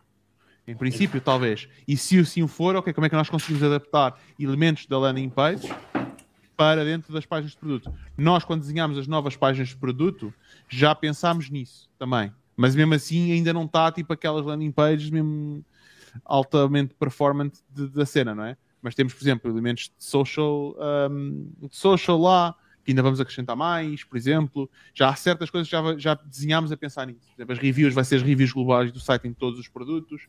Estamos a montar isso agora. Um, mesmo para tentar otimizar aqui a coisa, não é? Yeah. O Bruno Moura diz que também tens a opção de vender um produto de entrada a um custo mais muito baixo que te paga lead. Sim, é um pouco, é um pouco isso, né? No fundo é a mesma coisa, né? Um, a, a, onde é que tu vendes, o momento da venda é que, é que pode ser logo ali, pode ser depois, ou podes ir diretamente para, pronto, para, um, para vender esse produto baixo, como estás a dizer, Bruno. Yeah. Isso também funciona bem em produtos de recorrência, não é? Porque se não for um produto de recorrência, ou se não houver produtos complementares para depois haver essa recorrência, aí matas Claro. um bocadinho o negócio. Um bocadinho muito. Sim, por exemplo, o Guilherme não pode estar a vender carteiras, sei lá, vamos dizer, a 10 euros, porque é Yeah. o produto principal dele, não é? Yeah. Claro, é isso. Só Sem se- dúvida. Po- Podes vender os elásticos, mas, mas é tipo, este elástico, para que é que serve? Para nada, compra a carteira. Pronto, é, é a única coisa que podes fazer. Mas é, é, é chato. Não, mas, é, é, por Yeah. exemplo, o negócio do Guilherme, pegando no negócio do Guilherme, ele próprio sabe que vai ter que provavelmente reinventar, digo mais na Dino Wallets, no novo, provavelmente não, porque é um Yeah. negócio diferente e também ainda não sei as especificidades todas do novo negócio. Mas da, na Dino Wallets, muito provavelmente, hum, se ele quisesse fazer uma cena de lead gen, tinha que reinventar ali um bocadinho o modelo como estava a fazer as coisas. Hum, mas é possível e todos os negócios podem fazer. Agora, vai dar algum trabalho? Vai. Hum, se, chegarmos não- a, se chegarmos a esse ponto.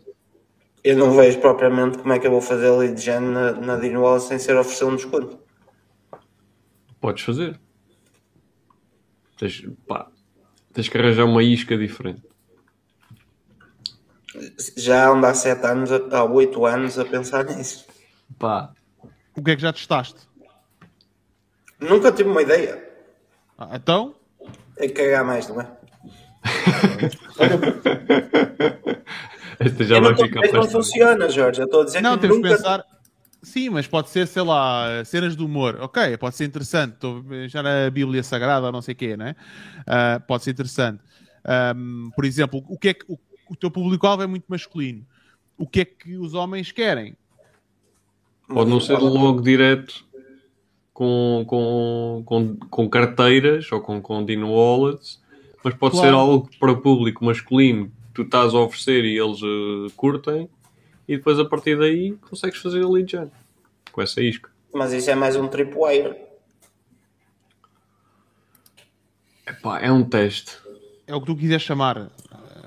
É um loss lead, tripwire, há, há muitos nomes para a mesma coisa. Self-liquidating offer. Blá, blá, blá, blá, blá, Exato. Acho que não devemos prender nesses detalhes. Ahm, Mas na nova marca, no- no- no- como, como é mais produtos para a família e etc., tu aí tens muitas cenas. eh, Como vai ser, eh, basicamente, a nova marca vai ser uma gift shop com gifts específicos para determinadas alturas do ano, que é basicamente a forma que eu tenho de aumentar, de continuar mais ou menos a com a estás sazonal- sazonalidade, mas estás a aumentar o vender número isso de muito a mal, meu. Hã? O teu produto não é isso, mas estás a vender isso muito a mal, man. Qual produto? O, o da nova loja, os produtos da nova loja.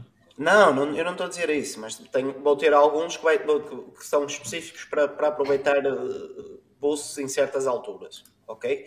Só que essas certas alturas normalmente estão associadas a outras coisas. Por exemplo, o advento. Podes fazer uma peça de artigo a explicar o que é o advento. Podes, tanto a nível de blog, Sim, ao dia da mãe, ou quando as pessoas vão quando fazem aniversário de casamento, Sim. quando. Pronto, sim, há certas exemplo, épocas. se quiser entrar no, no mercado dos casamentos, podes fazer e-books sobre casamentos, para depois vender o produto. Claro, e prendas originais para oferecer aos convidados no casamento. Pronto. E olha, tenho estas todas, mas a melhor de todas sou eu que a vendo. Por exemplo. Ou até um, até um simples catálogo de, de, de ofertas para casamentos. É Não, hoje em dia, por exemplo, um gajo que trabalha madeira como eu, tu consegues fazer várias, várias coisas no, no casamento. E, ou seja, um e-book que te diz ah, as sete coisas que a nossa marca vai resolver no seu casamento. Convite, o marcador da mesa, o, o chapeleta para, para o bolo. Sim, pá, pá. sete coisas que não pode falhar ou sete Não. coisas para criar um casamento memorável. Pronto, explicas, É, explicas essas cenas todas, que muitas vezes o pessoal, por exemplo, eu, eu casei quando casei, eu lá sabia que tinha que escolher essa merda toda. Eu sabia. E tu explicas, olha, tens que escolher isto, tens que escolher isto, isto é importante na decoração, não sei o quê. E olha, já agora nós para esta questão temos esta solução, para esta questão temos esta solução, para esta questão temos esta solução. blá, blá, blá, Olha, uma, uma, ideia, uma cena que se pode. Não sei se isto é uma cena para as noivas ou não. eu não... Que Tu é. noiva? Sete, sete, é isso que eu ia dizer, eu sou noiva. Ah, sete, ah, sete coisas. Temos usar uma palavra melhor para coisas, mas sete, Cenas. sete cenas completamente originais que podes fazer no teu casamento. Por exemplo. Únicas, estás a ver? Que é para ser única. É, o- a cena do, do, do convite de casamento é uma cena em madeira. Pá, que é, é uma cena diferente. As pessoas vão se lembrar todas, né? Yeah. casamento acho que é um bocado isso. As pessoas se lembrarem. se Pá, não é lembrarem contigo. propriamente. Não é propriamente. não é propriamente um mercado no qual eu quero apostar já. Mas é um mercado. Sim, mas que estamos usar isso como exemplo, não é? Se enquadra no coisa. E eu, eu só disse porque foi tipo a temática que me veio à cabeça que é mais, mais simples. Mas é um bocado por aí mesmo. Quando vais fazer produtos para mães, podes, podes usar o e-book para, para explicar merdas de como acalmar o filho, e, e não sei o que, não sei o que mais, e depois a reciprocidade, vender-lhe um produto, até para identificares com o teu público, que está dentro do teu público-alvo, ires completamente à volta. O seu filho não dorme, leia este e-book, não sei o quê, e tu já ficas a perceber que a criança tem, por exemplo, dois anos. A seguir, a, a quem subscreveu esse e-book, tu já metes num funil de produtos para putos dos dois aos três, imagina. Ah, Até podes pensar num produto qualquer que a pessoa compre todos os anos. São os pirilampos, né? Então, A minha avó oferecia pirilampos todos os anos, né?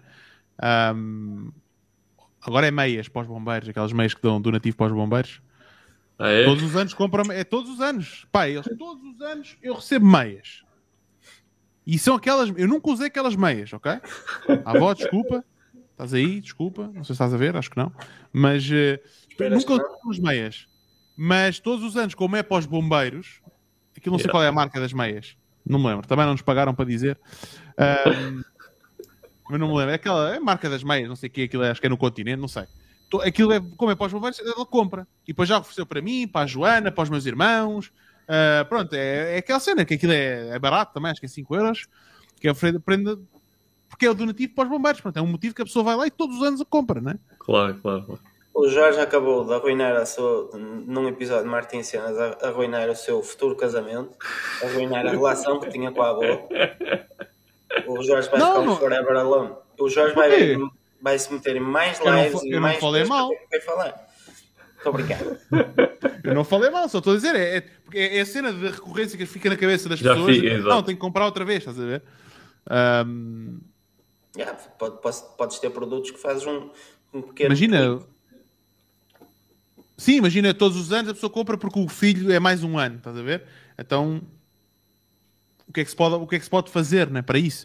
Eu, eu, eu, eu, na pesquisa, quando estive a definir quais, quais são os produtos, eh, basicamente não posso lançá-los todos de uma vez, porque é humanamente impossível e é estúpido, porque não, não- depois não tens novidades para apresentar.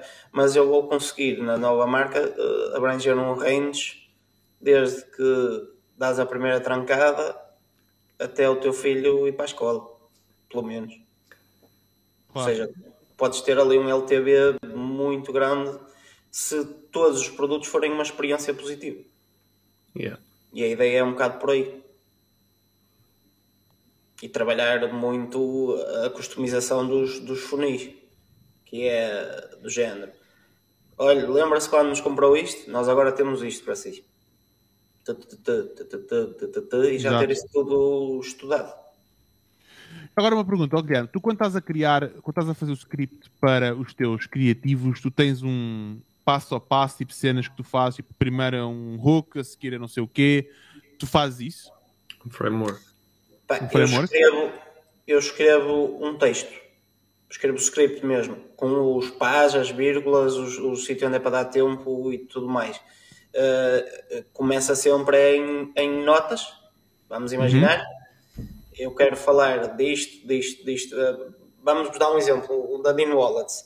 primeira cena tens que fazer a chamada para a ação, cap- capturar ali a, a- a- não é chamada para a ação, é capturar a atenção da pessoa. Ou seja, os primeiros 3, 4, 5 segundos é eu sei que tu tens este problema e eu tenho esta solução. Que é para também não, não adiar muito e o gajo ali também já percebe se quer ir embora ou se quer ficar. Se quer ficar, depois eu vou-lhe explicar a minha solução. E depois vou-lhe dar um, vou-lhe tentar dar um motivo, vou dar alguma prova social, vou, vou falar um, um pouco sobre a parte de- de- do negócio em si, o, o, eh, os portes e essas cenas. Eh, Dá para fazer, dá para não fazer e depois tens que dar um motivo muito grande ao gajo para ele não. não caralho, o gajo já, já perdeu ali quase um minuto. Tens que lhe dar um motivo muito grande para o gajo Clicar e seguir. clicar e ir comprar. Eu uso sempre muito este framework e depois analiso os, os- normalmente como são vídeo, eh, anúncios de vídeo, eh, tento, é óbvio que nem sempre é possível, tento que, por exemplo, 25% seja o o problema, a solução, os outros 25% é a demonstração de produto, porque é para, para, para conseguires perceber, ok, o gajo tem o problema, ou não tem o problema, e não, ou não gostou da solução, se o gajo desaparecer aos 25%. Se o gajo desaparecer aos- até aos 50%, é, ele tem o problema, eu se calhar não estou a abordá-lo da maneira correta, nem estou a demonstrar o produto. Acho que aí já é a demonstração de produto que está a falhar. Uhum. E depois é para a frente, normalmente já, é, já, é, já considera positivo, já considera que se calhar o CTA falhou. Pois. Ok, boa, boa. Se bem que a pessoa a qualquer momento pode dar o clique. Portanto, o público de retargeting, normalmente eu uso os 50% para a frente e o clique. Normalmente eu fazia o clique e ia buscar o UTM específico daquele clique. Para saber que todo o público depois que eu engatar ali, só que isso é muito micromanage. É, é, é muito micromanage, exatamente.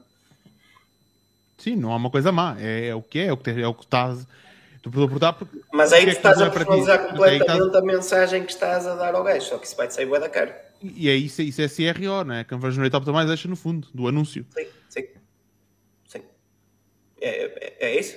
É, Eu desenho o anúncio um bocado assim. E depois o script eu escrevo e es- escrevo a falar. Eu falo enquanto escrevo. E escrevo da maneira que eu falo. Se eu digo um pá ali, o pá está escrito. E depois tento gravar aquilo num take só. Yeah. Mas, mas já reparei numa cena que é, eu já, já com esta estrutura, eu ao longo do ano já, já testei para aí, sei lá, solidamente para aí umas 10 abordagens diferentes. E eh, note que, por exemplo, o que está, este aqui agora, o último, é o acting. A, a, a cara está muito mais próxima e a expressão e, e o acting é muito importante. Anúncios eu estou, eh, mas estou mais. po- po- Podia estar mais cansado no dia ou qualquer coisa. O acting é muito importante. A emoção com que tu estás a fazer com as coisas. não é? O, o- a tua linguagem corporal eh, tem que transmitir a, aquilo que tu estás a, a, a vender, literalmente. Yeah, yeah, yeah. Se tu estás a dizer, Ok. opá, eu não acredito que tu fazes uma cena assim, tu tens que fazer assim. Sim, é, Não, tipo, não. olha, olha, eu comprei esta carteira, está muito fixe, não sei o quê, dizer, pessoal, vocês não sabem, né? Tipo a youtuber, né? Também nem, não é preciso exagerar. Mas se calhar isso funciona, não é? Já funciona, né? Que é aquele choque enorme, né? O Choque, último- oh, o para último logo, é isto. O último criativo que eu estou a rodar é aquela cena que me faz os gajos assim, para de usar uma carteira de velho. Exato. E as pessoas ficam tipo, curiosas, né? Tipo, epá, o que é que é carteira de velho? Mas lá está, é- essa é a parte de clickbait, é os primeiros 2, 3 É o segundos. hook, yeah, é o hook, yeah. Pá, É Boa, o boa, que boa. para, é o para a pessoa. Para o gajo ali. atenção. Yeah. E agora vamos lá falar. Scroll stopper. Pá, e depois também, eh, para quem tiver alguém a gravar os movimentos da câmara, o foca, desfoca, também é importante. Pá, No iPhone dá para fazer isso. tentem arranjar muletas no vídeo, que é para não ter que Em gravar uma ponta à outra. Novo. que é, que é, por exemplo, eu uso a muleta que é a parte da demonstração da carteira que é feita noutro ângulo, estás a perceber? E o que é que isso me permite? Permite-me que eu tenho que gravar os primeiros 25 segundos, tenho que gravar depois outros 25 segundos e depois tenho que gravar o final. pá, dá, dá tempo para respirar, dá tempo para testar, gravar, regravar e etc. O ideal para quem fizer sozinho é ter duas câmaras. Porque assim andas sempre a cortar de uma, uma para a outra. Claro. Uh, pá, mas é engraçado. Tenho, tenho tido resultados muito engraçados, mas não acertas sempre. Lá está a fórmula, a fórmula o acting e etc. Uh, já, eu já sei que isso funciona, mais ou, não sei até quando, mas já sei que funciona essa fórmula porque já tive bons resultados com ela. Agora, muitas vezes, se calhar, é a oferta e a forma como tu apresentas e o próprio script que se calhar não está a tocar no pain point.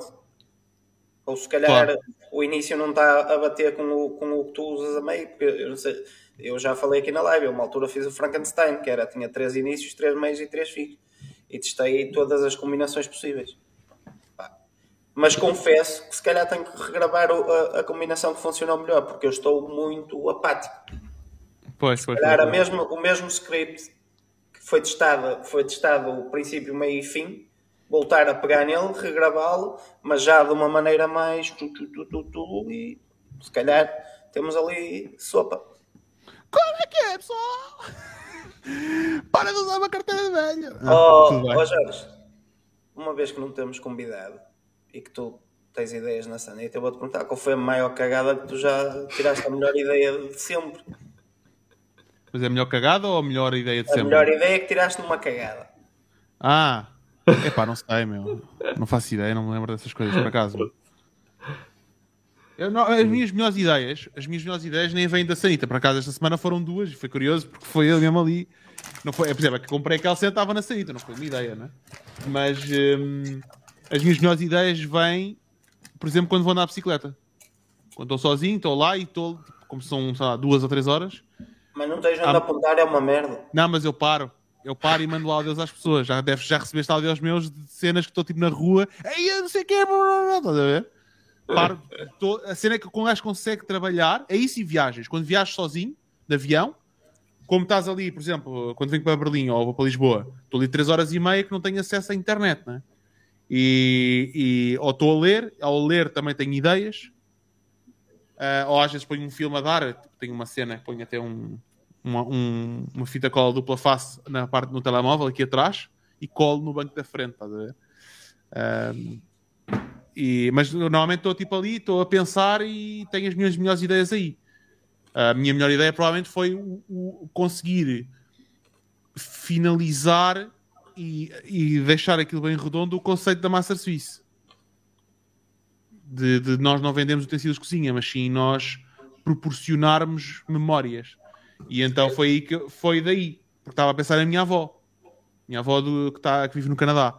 Estava a pensar nela e não sei o quê e tal, e para lá. E, depois, e, e eu mandei a mensagem, tenho, tenho um grupo, temos um grupo dos primos lá do, do Canadá, e mandei a mensagem ainda durante o voo, que só foi enviada depois quando tive internet, ah, que foi, malta, o que é que vocês pensam quando pensam na Santos da minha avó? Na Santos da nossa avó, neste caso. E, e a malta toda disse a mesma coisa. Eu disse, porra, é isto, estás a ver? A nossa, a nossa marca é isto. E veio daí, por exemplo. A, a minha marca nova vai ter um conceito muito semelhante. Mas pá, tem a, ver, tem a ver com. Não, não, já, já estava criado. Não, não, não, não, não, não. Não, já estava criado. Não, não, não, já estava criado há três anos atrás. Opina, vamos escrito. Há três anos, há três anos. Há três anos não, não te conhecia sequer. Mas é um, bocado, é um bocado por aí, porque foi, foi, foi tipo.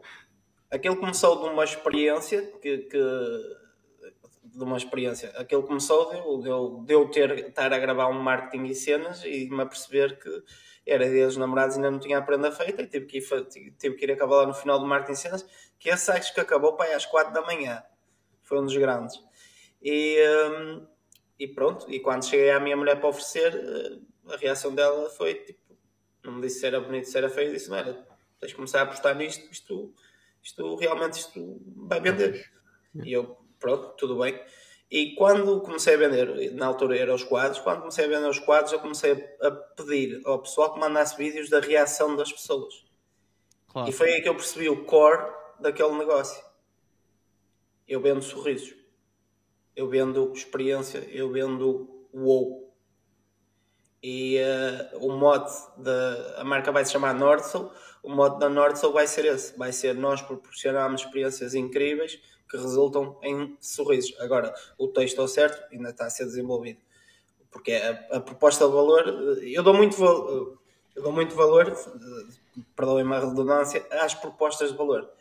Os maiores shifts que a, a Dino teve foi não só com, com, uh, com bons criativos, mas sim quando a, a proposta de valor alinhava. Por exemplo, eu percebi-me no outro dia em conversa com a Marisa, não sei se ela está por aí, que a proposta da Dino Wallace era exclusiva. Não era exclusiva no bom sentido, era exclusiva, estava a excluir pessoas.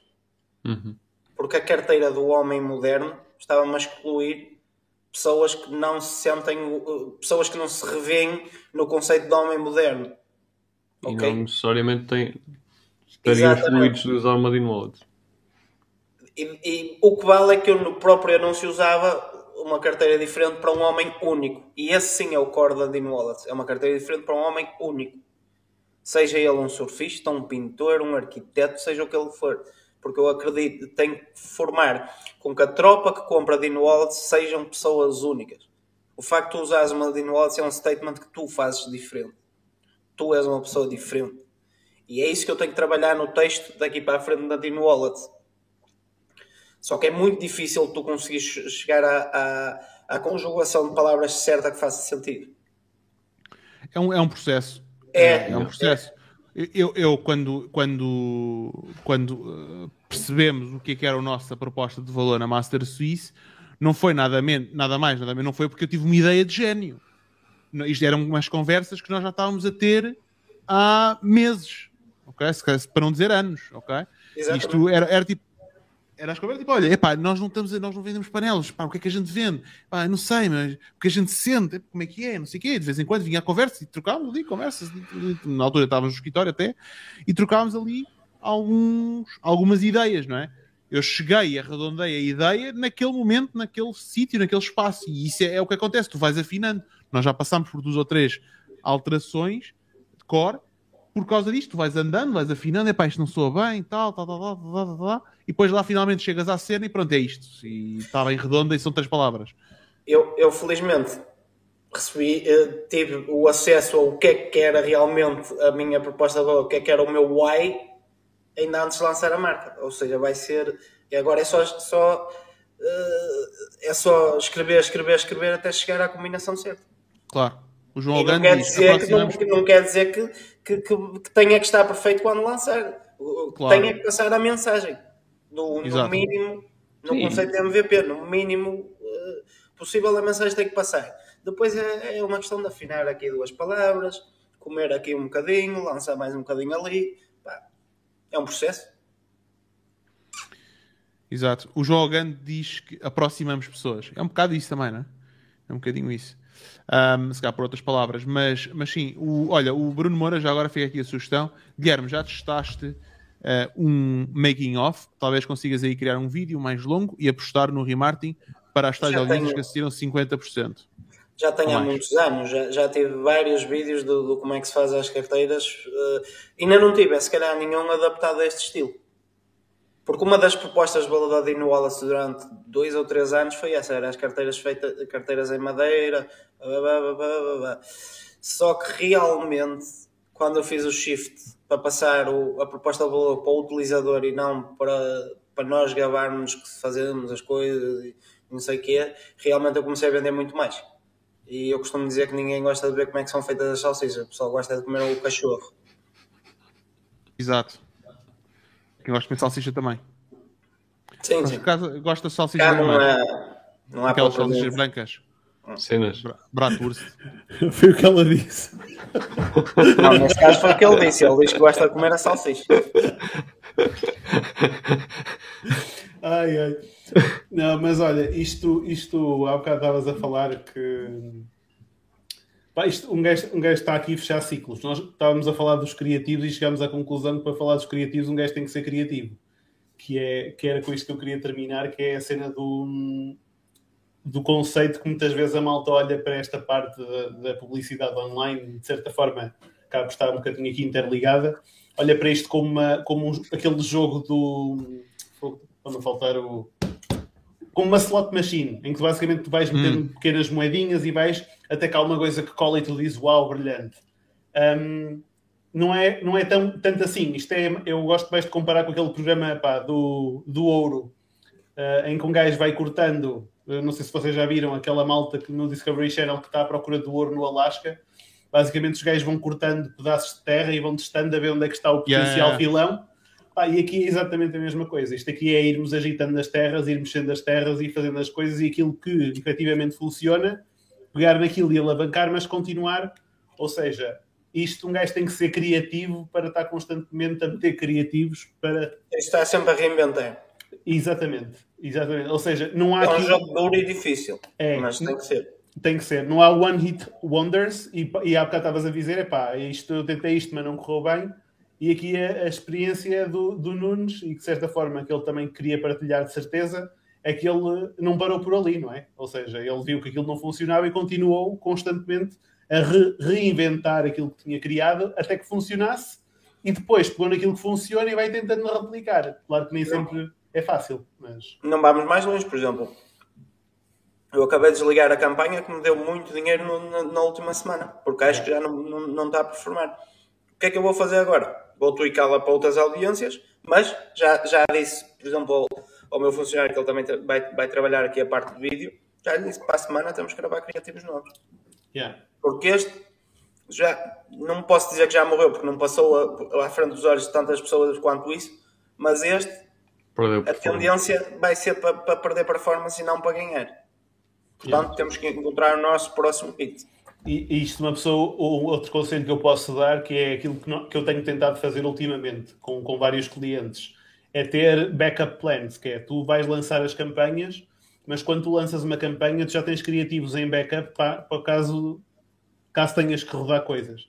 E isto acontece em tudo. Uh, quase todas as contas que eu estou a trabalhar, inclusive aquelas que muitas vezes se pensa, pá, já não há ali mais hipóteses, não, há sempre criativos em backup e muitas vezes as coisas mais inesperadas. Por exemplo, há, há criativos que são feitos para social media que, se for preciso, convertem muito melhor criativos que foram idealizados para conversão. Uh, muitas vezes uma Exato. pessoa tem que olhar para os dados e reinventar por aí também. Ah, mas, mas acaba por ser um bocadinho por aí. Por isso, malta, mãos à obra, sejam criativos, por mais custe. Mais nada. Bom, Pessoal, muito obrigado a todos. Nós, na próxima semana, temos um, um convidado. Uh, temos um convidado muito especial. Vai ser interessante porque é uma pessoa que pronto, já conheço há algum tempo também. E é para a semana, não é? Ou não? Deixa eu ver aqui no calendário. Fechado para a semana. Ah, não, é na outra. Ah, é? Para a semana não, para a semana temos 19. outra, temos uma sessão nossa. É 19, ok. É 19, é 19, é isso mesmo, é isso mesmo. Então para a semana hum, tem que esperar para ver o que é que vai ser, que também não sabemos nós ainda. temos, temos que esperar todos pelos vistos. Vamos todos esperar. Sairá o que sairá. Temos que ser criativos. Temos que ser criativos. Exatamente. O que é que dá? Muito bom, muito bom. Malta, muito obrigado e tenham um excelente fim de semana. Um grande abraço. Bom fim de semana. Bom fim de semana, pessoal. Força.